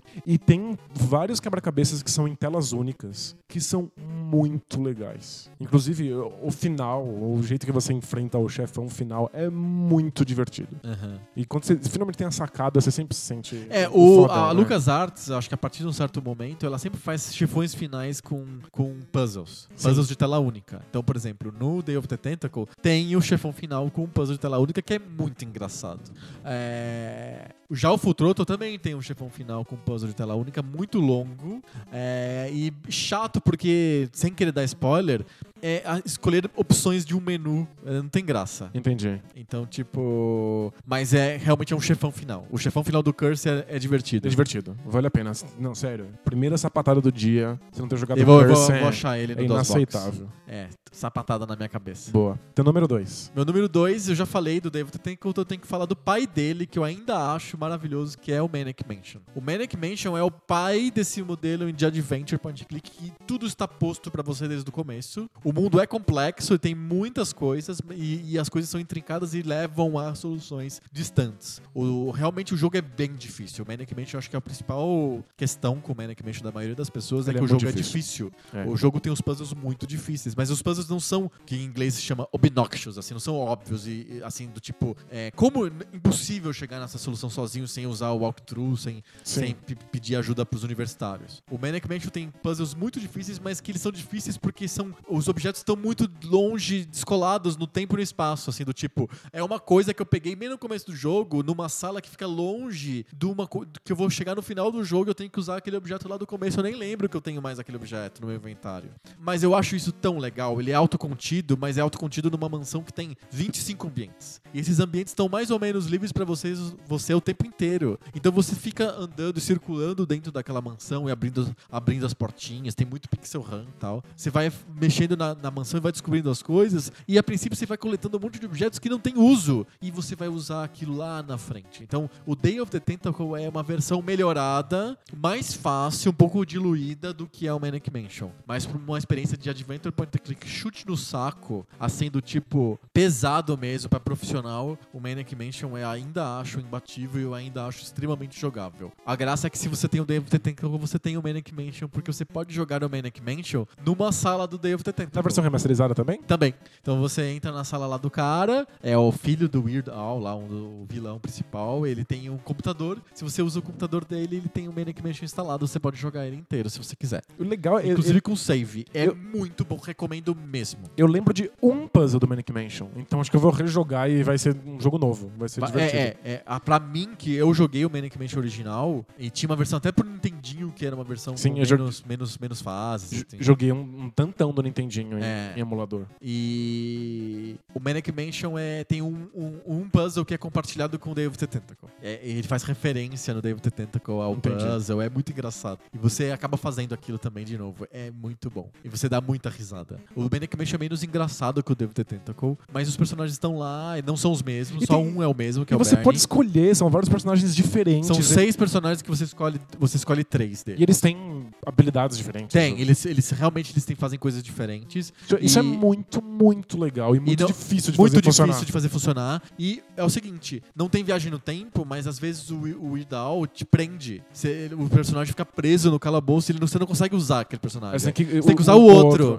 E, e- e é um jogo que nem o Larry, por exemplo, que nem alguns da Sierra, que tem um dead end. Tem- você- de repente você tem os três personagens presos e acabou. Você não, você não consegue mais jogar. Você tem que carregar o jogo lá atrás. Então é, são- é um jogo que tem, tem, que, tem, que tem fim. Ao contrário dos jogos futuros da LucasArts que nunca te prendem em lugar nenhum. Você consegue sempre terminar. E é por isso que ele é muito hardcore. Porque Sim. pode dar ruim. Mas eu dá um fator tensão, pavor. Tipo, explorar algumas salas Você do tá Manic Mansion entrando é numa casa do assustador. cara. É realmente assustador. assustador. É muito legal. O jogo é menos engraçado, mas é, tem um clima muito, muito fantástico. Ele, ele, pra mim, o Day of the Tentacle ganha por um fio, assim, mas o Manic Mansion ainda é extremamente memorável. É os seis da minha lista, o Manic Mansion. Ah, eu eu acho ele hardcore demais. Ele é muito difícil. Qual que é o teu número 2? Meu número dois é o primeiro e único jogo da minha lista que não é um jogo de PC. Olha só. É o Snatcher, do Sega CD. Ah, O Snatcher é um point and click. é de vídeo? É um jogo de vídeo? Não, é um jogo em, com visual cartunesco, meio desenho animado, Aham. é, em que você vê sempre em primeira pessoa. E aí você tem verbos pra interagir, pra conversar com as pessoas e resolver os puzzles. E alguns poucos momentos em que você tem que usar o seu cursor, em vez de, de escolher verbos, você tem que dar tiros nos inimigos. E é o Hideo Kojima Olha só. chupinhando o Blade Runner. então, é a versão japonesa do Blade Runner. É muito legal. É muito inteligente. O cenário é fantástico. Os diálogos são impagáveis. E tem um monte de referências adultas. Tipo, inclusive sexuais. É Tipo, o cara é meio safado. Sei. E, tipo, é, o- de verdade, o jogo é incrível. E era um jogo de console. Então, ele saiu em inglês no Sega CD. E aí depois teve uma remasterização pra PlayStation 1. Que fez um sucesso louco no Japão e nunca foi lançado no Ocidente. Tá em japonês só. Só existe em japonês. Dá pra achar aí na internet com trabalho de tradução de fãs. Se você quiser jogar numa versão melhorada. Mas a do Sega CD é realmente muito legal. Roda em qualquer emulador aí, qualquer computadorzinho roda. Mas é um arquivo grande só, mas roda. É um arquivão de 300 megas, assim. Ah, não, o quê? Menos que os arquivos de PlayStation. É isso, mas roda de boa. E Snatcher é um dos melhores point and clicks que eu já joguei. O cenário legal. Blade Runner é muito legal. É muito melhor do que o point and click da Westwood, do Blade Runner. Tem um point click da, de, de Blade Runner? Filmado. Ah, filmado? É, ele é tudo filmado. Quando você. o- todas as cutscenes são com atores de verdade e o resto é gráfico pré-renderizado. Aham. E É ruim. Não é horrível, mas é muito ruim. Especialmente se você pensar que é- saiu na época do The Dig, Aham. E, e ele usa a história do filme? usa a história do filme, sim. Tem. É, o, o Snatcher é o melhor punch and click de Blade Runner. E o teu primeiro é o The Dig mesmo? O teu, o teu número 2? Eu já falei, é o Manic Mansion. Ah, e o número 1 um, a gente já sabe o seu? É. O meu número 1 um é o The Dig.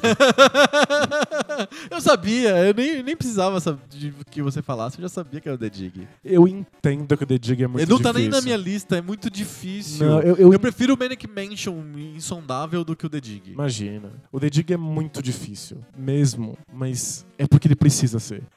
É que, Sabe por que o The Dig é difícil? Porque eu acho que tem um fator que torna ele mais difícil ainda. Os objetos que você coleta são de um mundo alienígena. Você não tem relação com os objetos. No Manic Mansion, você coleta uma lanterna, uma pilha, um aparelho de toca-disco. No The Dig, você coleta pedra azul, quadrado vermelho. Sabe? Você não Mas- consegue ah, entender que aquilo Então, funciona. ele, então Tem vários objetos ser, que são é. assim. Você manda ele ler, ele fala: É um objeto estranho. Eu não sei o que, que é. É- é de- ele fala isso o tempo inteiro no jogo. Isso é sensacional. É. É no- a sensação de você estar num mundo realmente alienígena, que você não entende o funcionamento e você precisa encontrar alguma lógica naquilo, é uma das experiências mais legais dos videogames. E The Dig é muito bem escrito, extremamente maduro. E não é maduro porque parece um pinto. É tipo, lida com questões sobre, sobre morte, sobre ciência, sobre poder, hierarquia. O, o jogo é foda, a relação dos personagens é muito legal. E você sente que você está sempre explorando um bagulho que você não entende inteiramente. Você vai coletando itens que você não sabe o que são. E você vai ter que descobrir. É um, é um jogo que exige tentativa e erro não para solucionar puzzles. Exige tentativa e erro para você entender o que são aquelas coisas. Depois que você entende, o puzzle rola. Eu confesso que eu me sinto no Dig como se eu estivesse na fase de Atlântida do Fate of Atlantis logo de cara. É, já começa em Atlântida. assim. É, o jogo não tem um crescendo, né? Tipo, ele Não. não vai aumentando em dificuldade. Ele já começa sendo difícil pra caramba. Sim. Mas é. é- E é um- eu acho um jogo extremamente tenso. É, mas é tenso Tipo, tem um mesmo. clima muito pesado. E eu só acho. A minha única reclamação com o The Dig, o visual não tem nada a ver com o jogo. O, é- o visual, embora os personagens sejam. E é Space Opera, né? Um pouco o visual, né? É, é- Parece o, Star Trek um pouco, assim. Você É, fica é toda um- hora num planeta meio de pedras, assim. Pedra, pedra pra lá, pedra só que pra é um cá. visual brilhante, colorido. Aham. Então, Os, os personagens são muito mais adultos, muito mais humanoides do que são os outros da, da LucasArts. E ele é sério, né? Os diálogos são sérios, diálogos são tem poucas sérios. piadas. Tem umas piadas meio secas, assim. Aham. que são bem legais.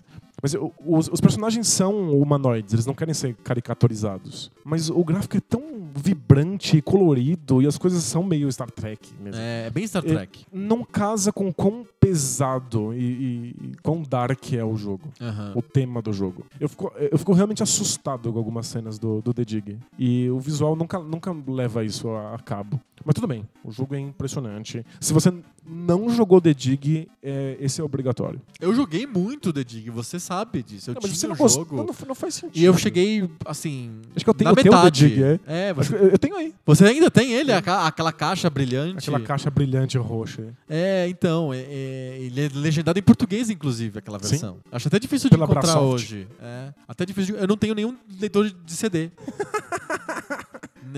Ah, não faz mais sentido, né? É, se, eu acho que o único que eu tenho de CD na casa inteira é o do Xbox 360. Entendi, pra ver.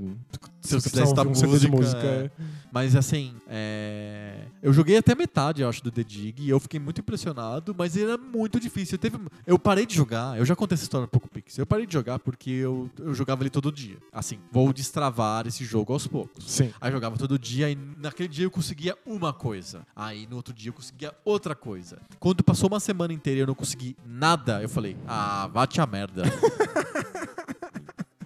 e eu acho que eu, eu, eu devo ter parado acho que uns 60% do jogo. Vamos, eu, eu- eu vou fazer aquele, aquele desafio que eu vou jogar Donkey Kong de novo. Tá. E se você jogar The Dig de novo? Eu não Ele acho... roda legal no emulador, no DOSBox? Roda bonitão. É, você já, É, já fez? Sim. Pra quem tem um PSP em casa, Ah, ele roda no PSP? roda bonitão no emulador de, de, Não, mas vai rodar no de jogos DOS no é. PSP. Roda no seu celular se você fizer bonitinho. Mas eu Dá tenho um iPhone, não vai lugar. funcionar. É? E tenta. Eu não acho que você vai travar tanto assim. É? Não, o jogo não, o jogo não é cruel nesse nível. Tá, eu vou, eu vou, eu juro que eu vou fazer. Eu joguei agora o Full Throttle e terminei ele em duas Porque horas. eles, eles não vão remasterizar o The Dig. Não, né? Não, o The, o The Dig é, foi pesadelo de desenvolvimento. Eeles tiveram brigas com várias E pessoas ele é bem longo, né? Ele é bem mais longo que o Full Throttle, né? Muito, ele é gigante e ele foi abandonado várias vezes. Eles jogaram fora o, o jogo pronto várias vezes por questões internas até sair esse The Dig. Custou uma fortuna. LucasArts quase virou farofa por causa dele. Bom, chegamos à nossa lista. Eu vou jogar o The Dig, tô até curioso mesmo. E olha só, a LucasArts dominou amplamente a lista. Quase todos os jogos que a gente mencionou são da LucasArts. Sem dúvida. Acho que fica a menção honrosa também a Sierra. É, eu só citei um jogo da Sierra, que é o Larry, mas ela foi que criou esse tipo de jogo. Tem vários outros jogos que eu podia citar dela, o King's Quest, o Space Quest, o, o Police Quest, o Gabriel Knight. Lembra do Gabriel Knight? Sim, sim. O Fantasmagória. Parece que o Gabriel Knight teve uma remasterização recente. Um dos, um dos Gabriel Knight. Acho que o segundo do Gabriel Knight. Acho que teve uma remasterização recente. Ele é um jogo de detetive no ar que lida com o sobrenatural, e fantasmas e coisa do tipo. Fale. E al- algum Quest aí teve uma, teve uma, uma Ah, remasterização. é verdade. O também. King's Quest. O King's Quest. Isso. Isso, não é uma remasterização. É, É um uma- reboot. É um reboot. Isso. Isso, autorizado pela Roberta Williams, mas feito por fãs, não pela, não pela Sierra, que acho que nem existe mais e tal. E na minha lista tem um de Sega CD e o Sega CD tem muitos outros. O Sega CD tem muito point and click em primeira pessoa. Engraçado. Muitos. Assim como jogos de vídeo, né? É. E tem alguns bem legais. Tem um. Não vou lembrar os nomes, mas. A gente lista num post. É, tem, tem um de que você, em- você segue uma fada, vai pra dentro de uma mansão e as fadas estão tentando te mostrar uma coisa porque elas precisam de ajuda. Entendi. É muito legal também. É um de Sega CD. O Saturno tem alguns. Um, um que eu adoro, que é- chama Lunacy, que é um cara sem memória que tem uma marca de uma lua na testa, acorda e, e tá no meio de uma cidade que ele não sabe o que é e como Aham. funciona. Legal. E é bem legal, é um point and click desses que você tem que. Só tem uma opção. Você pega ou interage com os objetos. Ah, perfeito. E Eu- em primeira pessoa. Sim, eu joguei, por sua sugestão, ah, recentemente um jogo é, novo do, do Play 4, o Indie, que é o The Fall. Que é um, é um tipo point and click. É o tipo um point and click, eu gostei bastante, eu me diverti bastante. Ele não é um jogo longo, é um jogo curto. A interface é esperta, que você usa a, a lanterna, que é a revólver, pra resolver os problemas. Sim. E se passa num mundo distópico. Você é um robô, na verdade. Você é, uma- você é a roupa de um cara. É, é, é isso. Sensacional. A premissa é É, muito tem um louca. corpo morto dentro de você, assim. É, e a- quase morto, e aí a roupa tem, entra no protocolo de segurança, proteger o, o hospedeiro, Isso. e aí você joga com a roupa. E você se, você, você, se, você fala com um- uma, uma espécie de, de sentinela do lugar que você tá lá e você fica conversando com ela o tempo inteiro e enganando ela ou desenganando. É, tem um jogo mental, psicológico bem engraçado no jogo. Você terminou o jogo? Terminei. Gostou? Gostei. Bem legal, né? Bem legal. Eu fiz uma listinha aqui de point and clicks modernos. Manda, ela manda como sugestão. É, o Default tava na lista, eu gosto Ah, demais. Legal. O Broken Age, que é o novo point and click do Tim Schafer. Ah, sim, eu, eu, eu comprei esse jogo, é, mas eu jo- joguei um 20%. Ele. Que é da- das duas crianças diferentes? Não. Esse não é o Isso, Broken isso, sim. É, É, é. é um point and click simplificado. Você só interage ou pega também, usando um cursor. E você tem duas pessoas pra jogar. É, a menininha pobre e o menininho rico. Isso, isso aqui parece que eles estão em universos muito distintos. E sim, E a graça é ver quando é que eles vão se encontrar. é, uma hora E- vão se encontrar e não, fiz- não cheguei ainda nesse ponto. É legal porque você não, você não trava, porque você sempre tem o outro pra fazer alguma coisa. Sim. É, o As cenas do começo do menininho são muito engraçadas. Que ele é extremamente entediado, ele não, ele não gosta de nada e a nave fica tentando. Porque é um meio futurista, ele fica dentro de uma nave que fica pampering ele. ele Isso, fica, é. ni- é, Fazendo tudo pra agradar ele, ele não gosta de nada. Isso vai ter consequências bem legais. É um, é um jogo legal, é um jogo bem escrito. A história tem, inclusive faz um monte de críticas E sociais. a arte é bem bonitinha. É uma graça, né? É, bem bonitinho mesmo. É, próximo, o, o Punch and Click do Back to the Future, do De Volta pro Futuro. Ah, legal. É bem legal. é- foi um dos primeiros da Telltale em formato episódico. Mas ele não é um point and click, então. Ele é um point and click. Ah, Ele- é? do, do- da Telltale, esse é,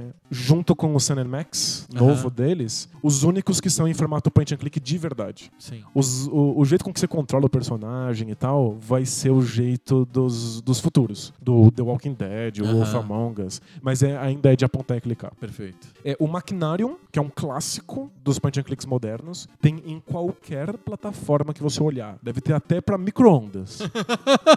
você que tem iPhone, tem no iPhone. É Aham. muito legal. É um point and click super minimalista, sem diálogo, completamente mudo sobre robôs. Tá. É, o Gods Will Be Watching é o mais esquisito da lista, porque ele é um conjunto de, de puzzles de tela única. Tá.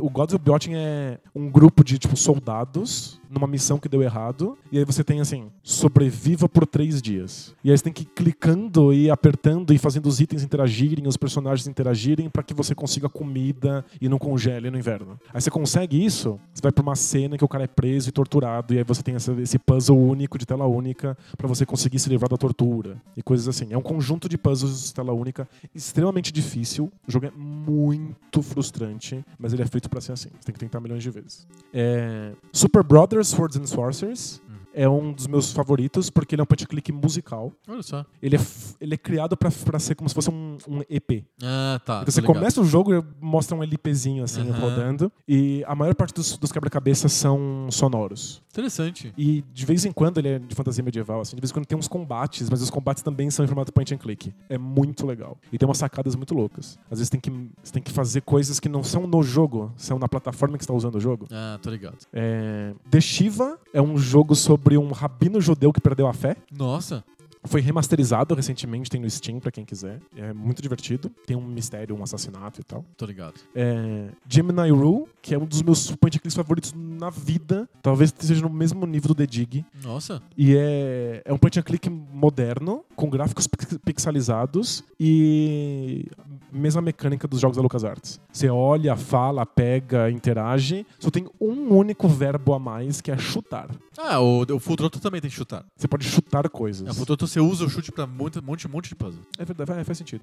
Gemini Rue é nesse nível, então, é um sci-fi. Eu acho extremamente inteligente, a história é realmente legal, os, os É sobre o que a. É, basicamente é um.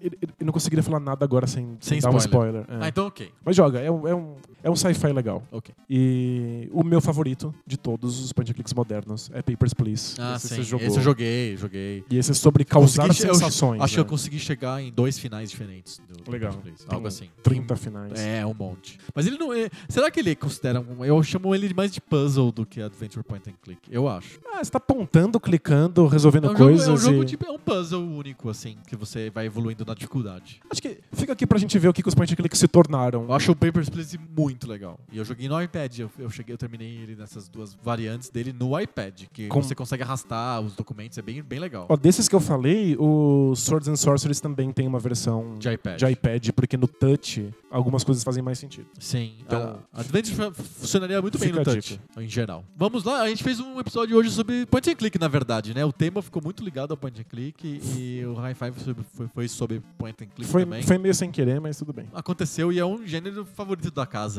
Né? É verdade. Não tem como ser diferente. Mas chega de point and click porque a gente tem que ir pra vida dura e cruel. Então vamos para o debate de bons. Bora.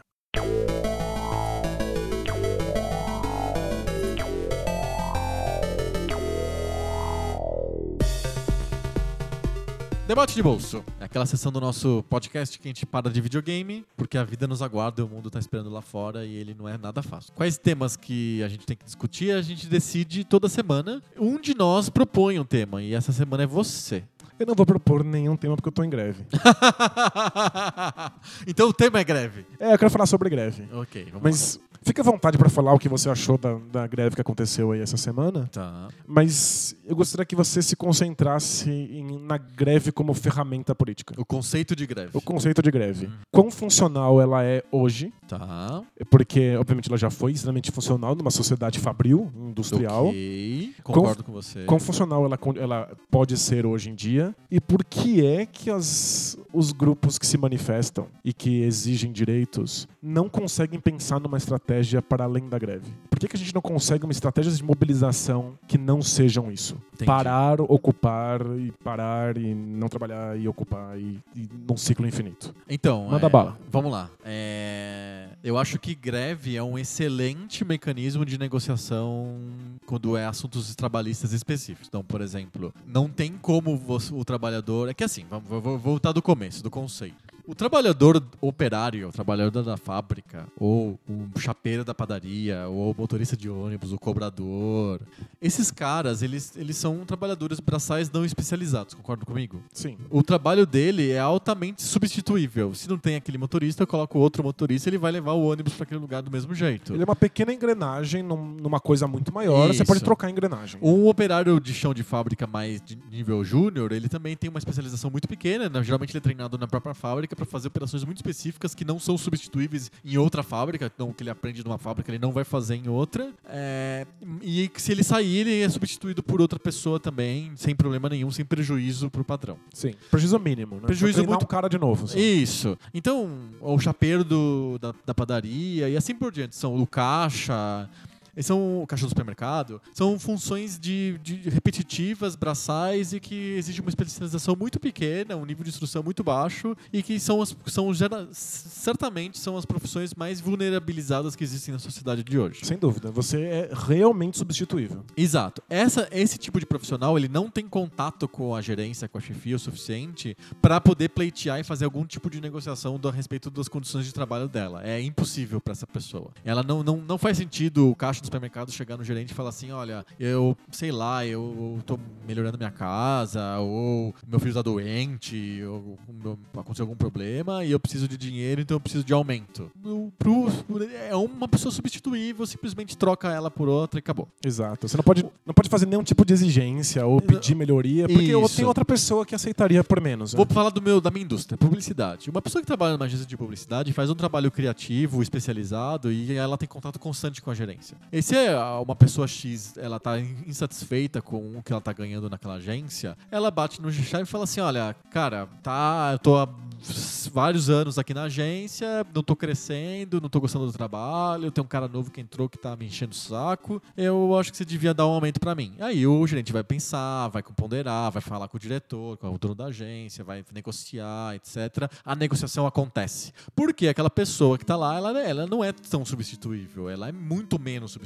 Sim. Se sair o cara, o coordenador de mídia, o coordenador de criação, o cara da redação, sei lá, ele vai dar trabalho pra, pra agência pra substituir.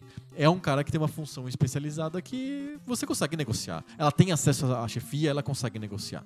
Então ela consegue fazer negociações individuais. O cara, da, o chapeiro, o cobrador de ônibus, o caixa do supermercado, ele não consegue fazer negociações individuais. As Sim. negociações, obviamente, têm que ser coletivas. Não tem como um chapeiro pedir aumento para o cara da padaria. Tem que ser todos os chapeiros de São Paulo pedindo aumento para todos os padeiros de São Paulo. Não tem como ser diferente. Então a greve é o único instrumento de negociação coletiva a partir de um certo ponto. Quando todos os chapeiros de São Paulo se reúnem no sindicato dos chapeiros e chegam no sindicato patronal dos, dos donos de padaria e falam "O- a, a categoria precisa de um aumento, não é ganância, não é porque o- é, existe um, um sindicalista safado que tá ganhando dinheiro nas custas dos pobres chapeiros. Não é por isso. É porque os chapeiros não têm condição de pleitear o aumento direto pro dono da padaria na maioria absoluta das vezes. Não, sim, eles são, substituídos. Tem o que o capitalismo chama de exército de reserva. Muito. Tem um monte de gente miserável que vai topar ser chapeiro por menos grana. né? Isso, eu acho que o cha- o chapeiro nem é um bom exemplo, porque a padaria é uma empresa pequena e o contato entre os chefes é, e os funcionários é tão próximo que acaba virando o cara ficando amigo. Eu acho que tem uma questão diferente. Mas pensa numa fábrica, fábrica de carro. O cara não tem contato com o presidente da fábrica, ele aperta parafuso na linha de montagem, ele não simplesmente não tem poder de mobilização. Sim. Ele não consegue negociar, poder de negociação. O que ele tem é poder de mo- mobilização coletivamente. Então os sindicatos servem para isso, para organizar essas pessoas e chegar no patrão e falar assim: olha, nós, enquanto todos os apertadores de parafuso da fábrica, precisamos de aumento de uma hora a mais de folga e de plano de saúde melhor. E aí a fábrica fala: não dá, tá, tá- tá difícil de vender carros, os impostos são altos, mas eu consigo melhorar um pouco o refeitório e colocar uma quadra de futebol. E aí ele vai negociando. Quando a negociação não vai, o único jeito que tem é a greve. Não tem jeito. Porque o. Trocar de fábrica não dá. O cara que tá lá na fábrica de carro, ele aperta parafuso para aquele carro, para aquela máquina específica. Ele sabe só daquilo. E não tem fábrica de carro em toda a esquina. Só tem três, quatro fábricas de carro no estado. Se bobear, deve ter cinco no Brasil inteiro. Então, não é exatamente um cara que tem um acesso ao mercado vasto para ele trocar de emprego. No mercado mais é, de trabalho mais criativo, que nem, por exemplo, publicidade, o cara sai de uma agência e vai para outra. Inclusive, o modelo de crescimento profissional do profissional de publicidade é trocar de emprego. É clássico, o cara fica muito pouco tempo. Ele fica um, um ano, uh, oito meses, dez meses, ele já muda de agência porque ele precisa de aumentar o salário dele e não vai ser na agência atual que ele consegue outro salário. Ele vai conseguir outra agência, outra é. agência. Mas isso, não, isso funciona só para empregos extremamente especializados. né? Especializados, criativos e não substituíveis. Na fábrica não dá. Então, quando a negociação, que tem que ser coletiva, não dá pra ser individual, entre o sindicato dos apertadores de parafuso e o dono da fábrica, quando ela não vai pra frente, a greve tem que acontecer. Acontecer. Não tem jeito. E é por isso que a greve foi criada e é invocada, porque não tem outro jeito. A greve é permitida, é tolerada a partir do- dos anos 30, com a, a consolidação. Na verdade, é mais, mais, pro- mais para depois. É depois da Segunda Guerra que acontece a CLT, é na, é na, na versão trabalhista e eleita do Getúlio Vargas, não é na versão ditador do Estado Novo. é na remaster, é o Getúlio Vargas remastered. É o- dos anos 50. É o, ta- o tardio. É. É, o- exato. Leite Getúlio Vargas, quando ele já tinha saído e depois ele voltou por, por eleições, que ele, que ele bola o modelo de CLT e o, e o modelo de regulamentação sindical como um instrumento de pacificação social. As pessoas não têm muita conta disso, mas você permitir a greve e dar direito para os trabalhadores é um jeito de pacificar. fogo, é. Exato. Eles não cortaram seu pescoço, cara. É um modelo de pacificação social. Eu, eu cedo aqui, eu cedo ali, eu dou 13 terceiro, fundo de garantia. E eu, eu garanto pra você que eu não vou abaixar o teu salário, o que já é muito bom, porque pro chapeiro ou pro apertador de parafuso, se o patrão chega e fala, olha, amanhã o salário vai ser menor, não tem outro jeito, vai ser menor e acabou. Não tem como falar, "Oh, não, eh, então vai pra casa, vai, então pede as contas. É que a gente esquece, é, é- é uma, é uma amnésia histórica. Porque existiu um momento em que esses sindicatos eram tão fortes e esses trabalhadores substituíveis eram tão mobilizados. Se o patrão chegar e falar, eu vou abaixar seu salário, todo mundo para. Todo mundo vai botar fogo na fábrica. Vai cortar o pescoço do cara. É, porque os caras eram mobilizados. Você tinha uma mobilização do, do proletariado que era muito violenta. Então você não pode fazer esse tipo de coisa, senão os caras vão lá e te cortam, passa a faquinha no pescoço. Exato. Então você precisa de algum jeito de fazer com que essa mobilização diminua. Então, as leis trabalhistas, elas foram criadas nos anos 50 pelo Vargas como um um modelo de pacificação social mesmo. Depois que a Europa já tava pegando fogo por causa de um monte de, de- de greves de proletárias, né? Exato. Então, Depois que os proletários tinham tomado a União Soviética. é, tem isso, né? E a gente já teve outros exemplos, né? Mas de qualquer maneira, existem os direitos trabalhistas para isso, para pacificação social, para que ah, exista um- um- algum tipo de nivelamento entre o patrão e o empregado, porque sério, é uma relação muito desigual. é extremamente desigual. A gente está acostumado nesse mundo de startups orientadas a serviço, em que o patrão senta lá junto com os caras, conversa, joga videogame junto, Isso. vai to- almoçar, toma cerveja, Toma o salário goró. é quase o mesmo. Fica bêbado junto. É, é. a diferença de salário é quase nenhuma e tá tudo certo, mas esse é um mundo muito específico. A maior parte das pessoas trabalha na empresa de ônibus, sendo cobrador, ganhando salário mínimo por mês, enquanto que o dono da empresa de ônibus também tem mais sete outras empresas de ônibus e fatura milhões por ano. É muito desigual, é, não tem como você comparar as forças. Não dá pro cobrador chegar no cara e falar assim: Ô meu, aumenta meu salário. Não é eu vou pra outra empresa. Não tem outra empresa. A outra empresa também é do mesmo cara. É, não dá pra não passar a negociação ser que não, de, um jeito individual tem que ser coletivo. E a greve é o último estágio de negociação coletiva. Não tem outro jeito. A gente tem menos linha de montagem hoje do que a gente tinha na Revolução Esse é o Industrial. ponto. Acho que o- a Mas- frustração da greve geral de ontem é que a gente não vive mais um mundo industrial e a gente vive um mundo em que tem cada vez mais pessoas dentro desse modelo que eu falei de startup e prestação de serviço, em que você tá com o patrão o tempo inteiro. E os Você- trabalhos são criativos os e, trabalhos portanto, são criativos e você chega pro cara e fala assim, ô dono da, da, do, da agencinha, da produtora de sites, de aplicativos de celular, e fala, meu, eu vou embora. Aí o cara fala, puta, se você sair, cara, Tô eu fudido. tô fudido!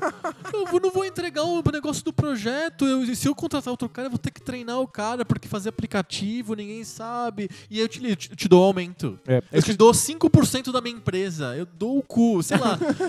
eu faço qualquer coisa, você entende? é o que a gente chama de capitalismo pós-industrial. Exato, a- esse mundo de serviço é um mundo diferente. Aí a gente tá acostumado, cada vez mais tem mais pessoas trabalhando nesse modelo, nesse, desse jeito. E quando eu vejo os motoristas de ônibus, ou os cobradores de ônibus, ou os metroviários parando, eu falo: esses caras são vagabundos. O pessoal de linha de montagem. que tem, que tem menos, mas ainda tem pra caralho. Sim. E o cara da linha de montagem, que ele é microengrenagem num mega sistema, ele é a coisa mais substituível do planeta. Sim. A gente fala assim, ah, mas eu, eu fiz engenharia, eu sou engenheiro. O engenheiro não é tão substituível, mas Não, o cara da mas linha o- de montagem é muito. É muito. E o cara, quando ele perde aquele emprego na, na empresa X, quando ele vai conseguir na outra, ele tem que aprender tudo de novo, porque a máquina é diferente, a tecnologia é diferente. E cada vez mais é travado, tem menos coisas pra ele fazer. Então a gente tá num mundo diferente e a frustração da greve de ontem é que a greve é um instrumento excelente de negociação salarial para essas categorias, mas não é um bom instrumento de protestos políticos e sociais. Não funciona. O, o, o, o que aconteceu ontem na- no, no Brasil, a gente tá gravando no sábado, é o que aconteceu na sexta-feira, dia 28 de abril, que teve a greve geral, e acho que foi uma das maiores greves gerais ah, em muitos anos. Sem, sem dúvida. O que Acho aconteceu é que ela- desde a ditadura. ela não funcionou como um, uma- um movimento político. A greve não funciona mais como um movimento político. A greve funciona como um movimento de negociação salarial, de negociação por melhores, melhores condições de trabalho, para eu melhorar o, o almoço, para aumentar a folga, para eu ter um plano de saúde melhor, para saber? odontológico. Politicamente, não tem funcionado mais. A USP volta e meia faz greve porque os salários caem. Porque você não, você não, não dá O reajuste de professor é um salário. problemão. É, você não dá reajuste de salário no nível da inflação, então as, as pessoas vão perdendo poder de compra sem parar. Aí a USP vai lá e faz greve. Antigamente a greve funcionava. Você Sim. parava a maior universidade da América Latina e eventualmente os salários eram aumentados. Hoje em dia, eles entram em greve, nada acontece, o No salário não época também. aumenta e eventualmente você aceita sair da greve. Só para Pros caras não um cortarem ano teu ponto. sem salário. Exato. Pronto, o cara não corta meu ponto, então eu vou sair da greve. Beleza.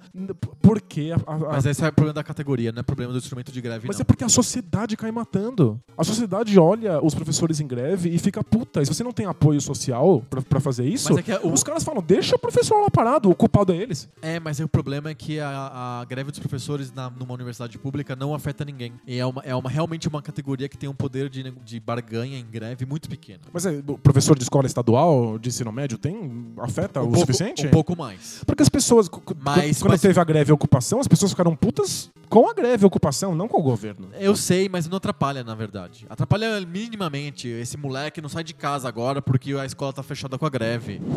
mas quando por, quando, por exemplo, tem greve de ônibus ou do metrô, eles aumentam o salário do cara em dois dias. Faz, pega o histórico Não, das sim, é verdade, greves é dos- verdade. dos- do, pessoal dos ônibus e dos metrô e dos, dos trens aqui em São Paulo. Nunca é o que e eles acontece querem. em Curitiba também. Eu morei muitos anos em Curitiba quando tem greve do ônibus anual. Ela, ela é quase um feriado, assim. Ela tá marcada no calendário, assim, do ano. Vai ter o, o dia da greve do ônibus. Nunca dura mais do que dois dias. Outra greve que dura muito pouco é a greve dos bancários. Greve do bancário dura no máximo uma semana. É, teve uma aí que durou 20 dias, tava todo mundo enlouquecido, tipo... Porque atrapalha demais. É. Então, ônibus atrapalha demais, a cidade fica um caos. Metrô atrapalha demais. O que aconteceu ontem foi que era um protesto político e que foi feito assim, parando o metrô. E aí as pessoas se sentiram muito ofendidas e atingidas e não pareceu um protesto político. Funcionaria muito bem para aumentar o salário dos metroviários, mas não para fazer um protesto político. É. Então eu acho que a greve é o único instrumento que tem para várias categorias. E para algumas delas funciona muito bem, como o transporte, por exemplo, ou o banco. Para outras, como professores, eu, eu estudei em colégio federal o meu segundo grau e a minha faculdade, em, em instituições federais. Tinha greve todos os anos. Não. Era realmente marcado no calendário. Não tinha um ano que não tivesse greve. Aqui na USP não, é só linha no par. É, no, é, a gente brincava que na Federal, eu morava, eu, morava, eu, eu estudava num prédio lá no centro da, da cidade, e um prédio bem antigo, e a gente brincava que no ano par era greve e no ano ímpar era incêndio.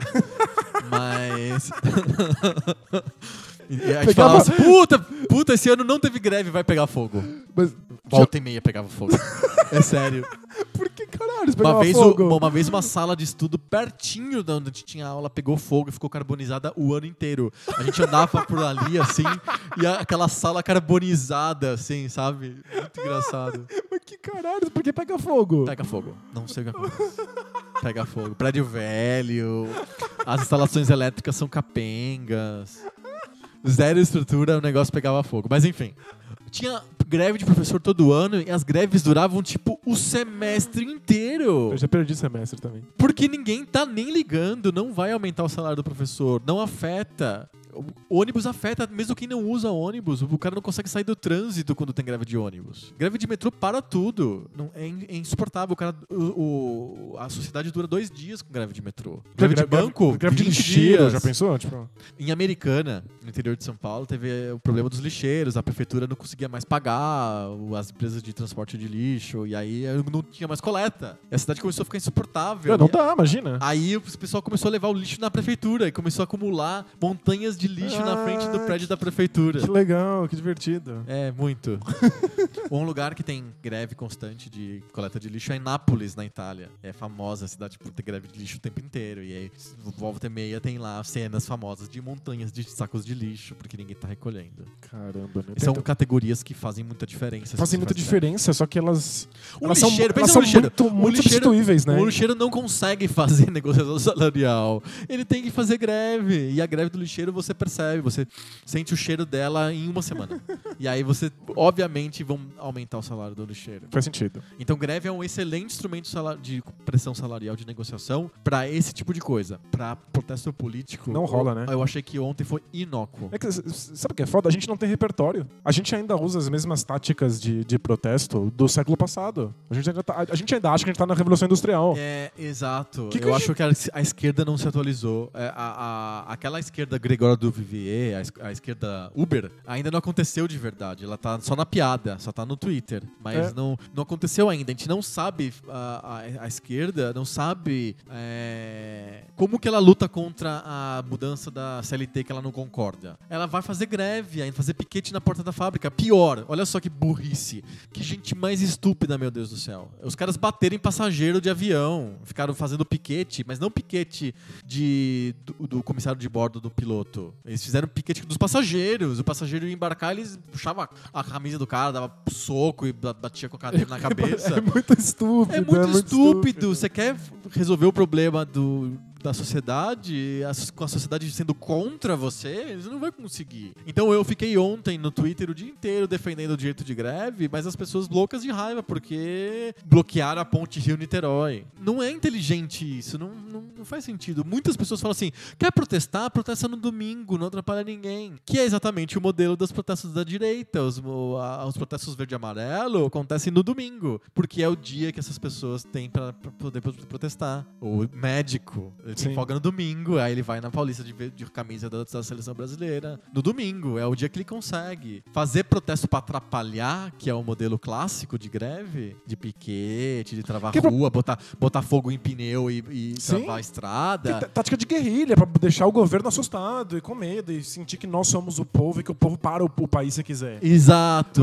O- o- Não funciona mais. Não, o país não quer parar, né? Tipo, É, o país não quer parar porque o cara que faz aplicativo de celular, ele tem uma, é, ele enxerga o mundo e as relações com o chefe dele e o que ele pensa da vida é muito diferente do operário de chão de fábrica, Sim. do, do, do lixeiro. A gente não tem uma esquerda pós-industrial. A gente tem uma esquerda que ainda acha que a gente vive na Revolução Industrial, não tem repertório de, de mobilização e ainda tem planos de economia que É. são lá do- do- da, da Revolução Industrial marxista. Exato, É. exato. É lá, o plano ainda muito calcado no- na comuna de Paris, sei lá. É. O- o- hoje o cara, a ascensão social, o cara não quer pela socialização dos meios de produção. O cara pensa em empreendedorismo, ele quer abrir a própria empresa de fazer aplicativo. Exato. Ele, quando ele fode o patrão, é quando ele fala assim: Amigo, eu tô abrindo a minha empresa para concorrer com você. Muito obrigado por tudo, tchau. Esse é o jeito de esfaquear o, pa- o patrão moderno. Não vou fazer greve. Sim, mas pra uma minoria de pessoas que. Para uma minoria de pessoas, mas essa minoria, é uma minoria cada vez maior e cada vez mais vocal. Ah, sem dúvida. E de alguma maneira, o modelo da direita, que é esse modelo de empreendedorismo, livre mercado, etc., parece mais factível, moderno e atraente para essas pessoas nesse momento específico. E os sonhos que esse, esse modelo traz, trazem para as pessoas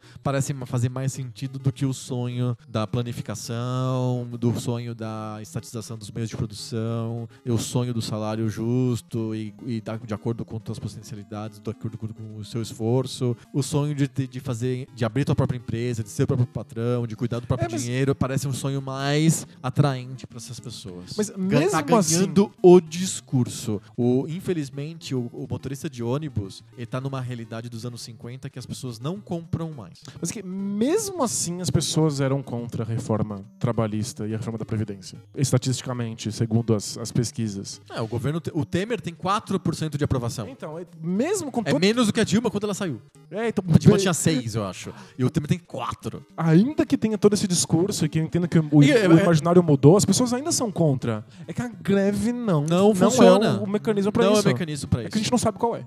E, e porque existe um pudor de, de vestir verde e amarelo, amarelo e na Paulista no domingo. Ficou associado com, com, com a direita. É. Eu acho que, de repente, se você, se você. A classe média ficou de alguma maneira tocada pela reforma da Previdência, até mais do que com a reforma da CLT. As pessoas, a CLT não tá ecoando, a mudança da CLT não tá ecoando É, na classe média. Vai passar mais fácil, você tem toda a razão. Ela não tá ecoando. A Previdência tá. A aposentadoria é uma coisa que pega na classe média. CLT, não. Tem muita gente que é, já, já é PJ, já não sei o Sim, quê, sim. já não liga mais. Até porque a CLT muda coisas muito, muito orientadas para realmente pro, pro, pro movimento, sindical. Por exemplo, Justiça do Trabalho não é mais custeada. A reforma da CLT diz que você tem que pagar para a Justiça do Trabalho quando você perde a causa. Sim. Isso não era. Isso você não. é, Você, o operário podia entrar contra a fábrica e mesmo que se perdesse a causa, o, o Estado ia ressarcir, ia pagar os advogados, etc, etc. É isso vai mudar. Isso vai mudar. Então são coisas que não afetam a maioria da classe média. A classe média realmente está um pouco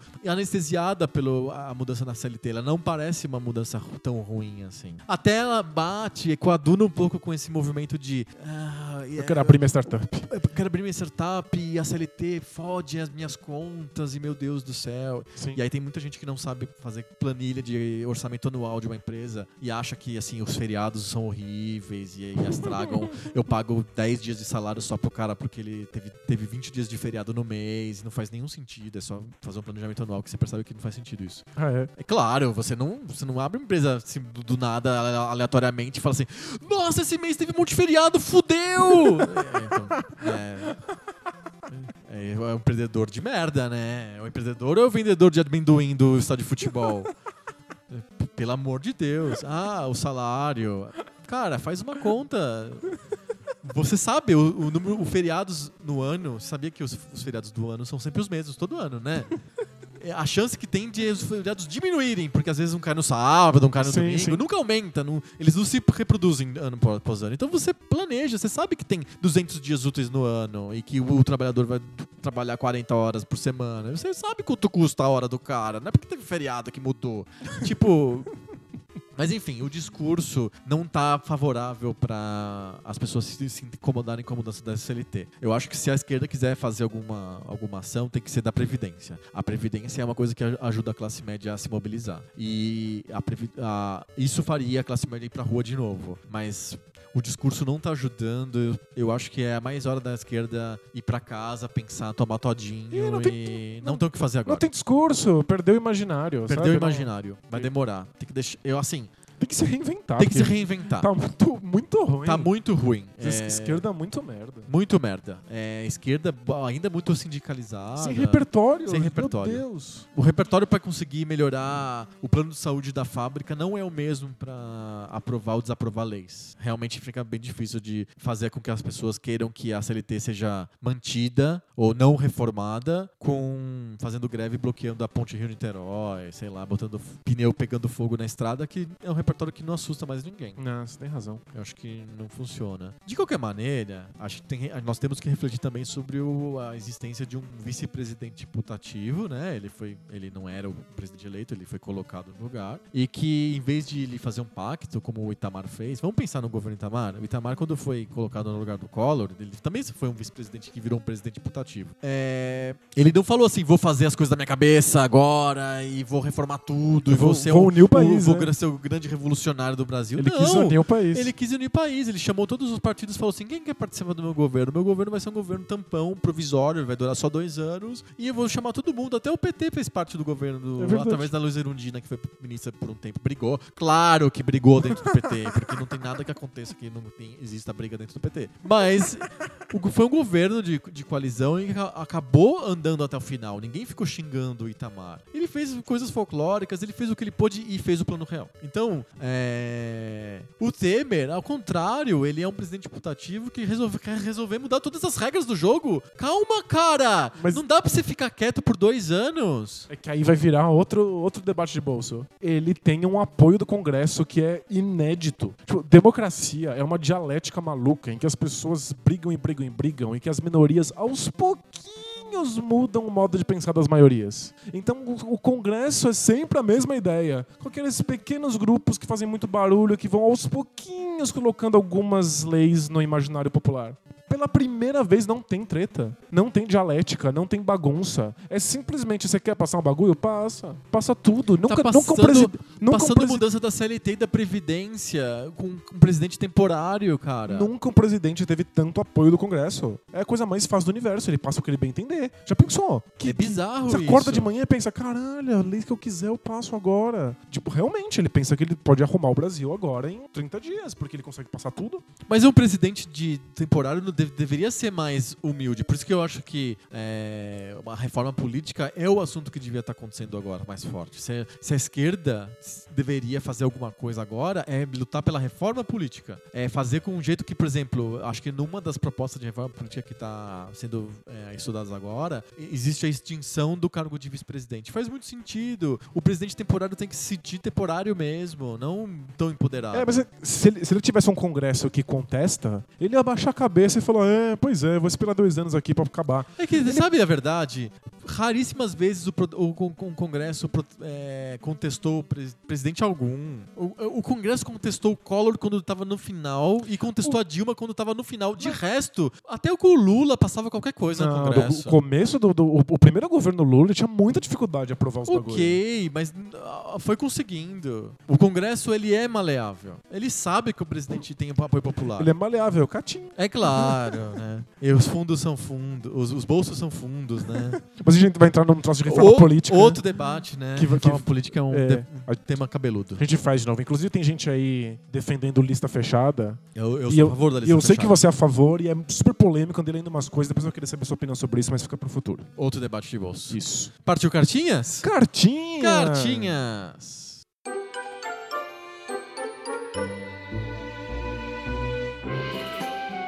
Cartinhas! Cartinha! Cartinhas. E cartinhas muito sequinhas, porque, de novo, a gente não consegue parar de falar, né? Meu Deus, a gente Tem é problema de- obsessivo. É. Não, tá louco. É, cartinhas são aquela seção do nosso podcast que a gente lê cartinhas. são as coisas que os nossos ouvintes mandam pra gente. Uma, uma semana você lê cartinha, na outra semana você também lê cartinha. Não, a gente tem que ler cartinhas sequinhas dessa vez. Eu escolhi duas cartinhas sequinhas. Ah, uma cartinha do Júlio Molina, que ele trouxe um high five de melhores jogos do Super Nintendo. A gente adora quando os ouvintes mandam high five. Mano, muita gente sapa- sapatou a gente por não ter Ah, Donkey Trigger Kong e e Chrono. Trigger. É. Zelda, Chrono Trigger e Donkey Kong. Foi isso. Donkey Kong eu me comprometo a rejogar, porque joguei pouco e nun- nunca gostei, mas vou ver qual é. Chrono Trigger eu joguei, fechei, acho importante, mas não acho bom bastante. Tá no meu top 10. E. O Zelda escapou. O Zelda também. É, não lembrei, mas eu prefiro o Zelda do Nintendinho. Eu gosto muito do Zelda do Super Nintendo, mas eh, não faz parte do meu coraçãozinho. É, a lista do Júlio é a seguinte. Manda. Número 5 é Futebol Brasileiro 96. Aquele que era. Aquele do que é- é Jogo bonito! adulterado no Paraguai. Isso! Inclusive é um portunhol muito engraçado. Muito, muito engraçado. Ele diz que é a melhor narração. Perigo! Perigo!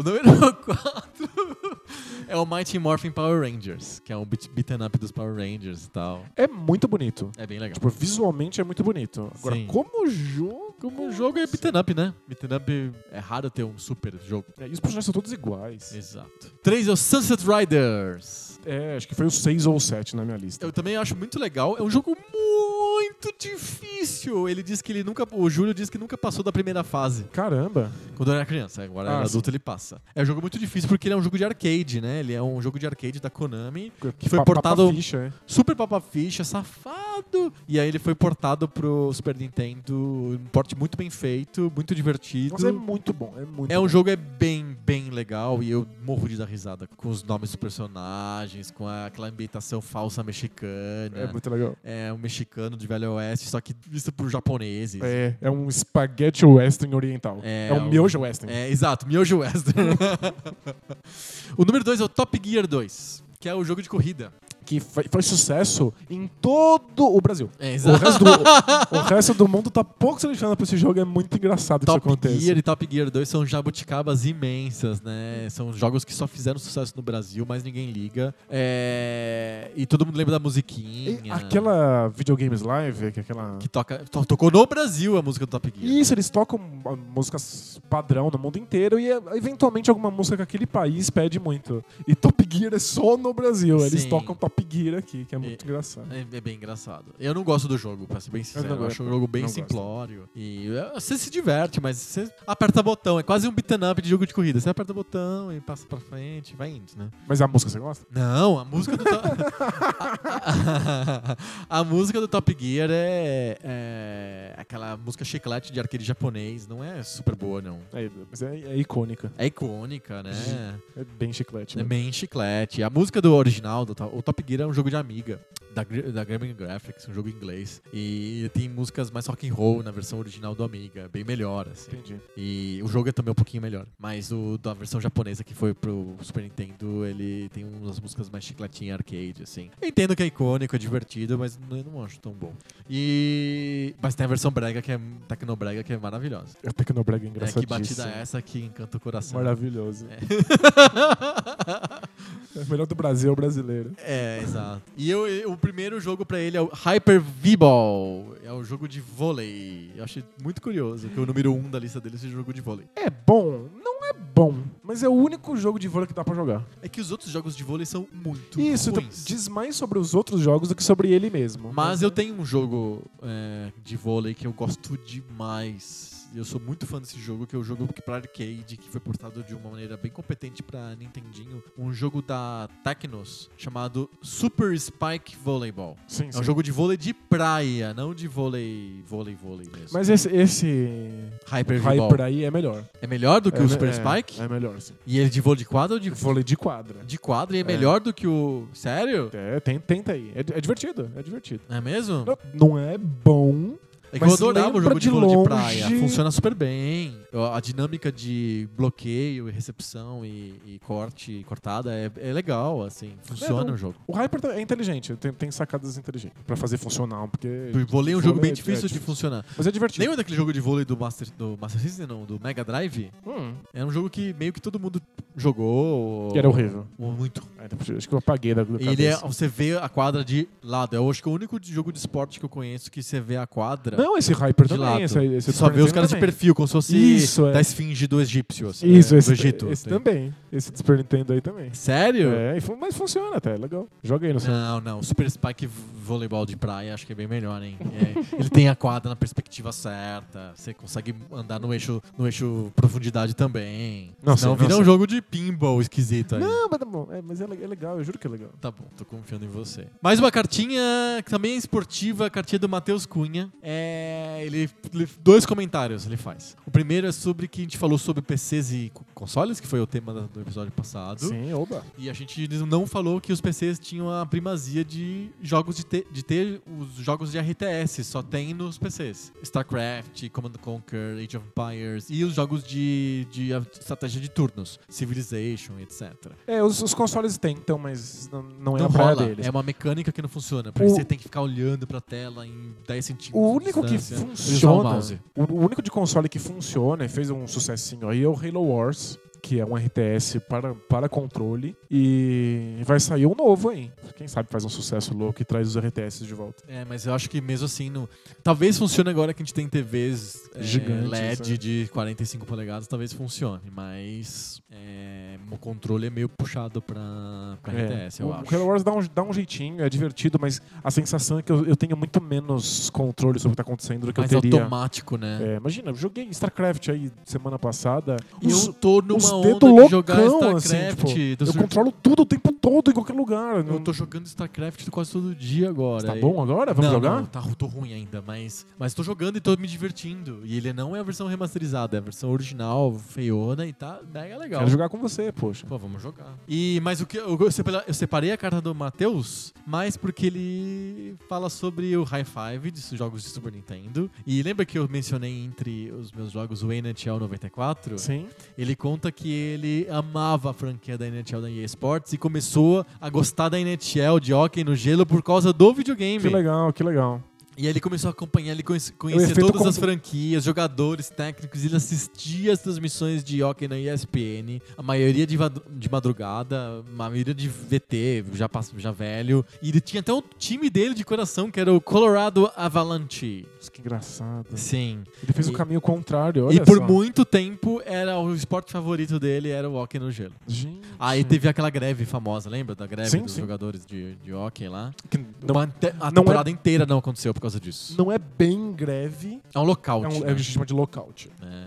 Os esportes americanos não, não rola greve. A NBA teve um lockout também. Teve um lockout grande uma vez, teve uma, uma temporada que foi cortada por, por dois terços quase. Então, é, no- nesse não teve a temporada inteira. A Disney é, é- é- é dona da ESPN e tinha o Anaheim Mighty Ducks. E aí eles é, venderam o time e, e não- começaram a não passar mais o, o hockey na ESPN. Ele desis- aí o Matheus pa- parou de assistir. Agora voltou, né? A ESPN tá passando a NHL de novo, mas ele tá focado na NBA. NBA é bem melhor, porque a NBA tem uma vantagem enorme que assim, dá pra ver a bola. Aí fica mais divertido mesmo. Eu, né? eu, eu pensei que você ia falar que a NBA tinha uma enorme vantagem que tem o bola presa. É, não tem o, o, O puck, puck preso. ah, eu se eu fizesse um, Um blog, um de blog rock? de hockey no gelo, eu chamaria ele de icing. que é a regra mais absurda que tem do esporte. Eu não consigo, nunca consigo entender a regra do icing. Gente, que, que, que, esporte nada a ver, né? Não, não é nada a ver. É um esporte legal, eu só não entendo ele. É que nem beisebol. Você não entende beisebol? Ah, muito pouco. Tá passando agora na ESPN. Beisebol é o fácil de MLB tá na- nas playoffs, eu acho. Não, começou a temporada agora. Começou a temporada agora, tá passando bastante jogo da MLB na ESPN e eu não entendo porra nenhuma. Beisebol é muito fácil de entender. O difícil é assistir. o difícil é gostar. É, Exato. entender é fácil, o difícil é gostar. É. Estamos polêmicozinhos hoje. Bastão preso. Well, acho que nós terminamos o nosso podcast de hoje. Acabou? 3 mil horas depois, uma hora ele chega ao fim. É isso a gente merece comer, né? Merece comer, porque semana que vem a gente volta com mais papo novo. Sobre o videogame velho. Valeu! Tchau!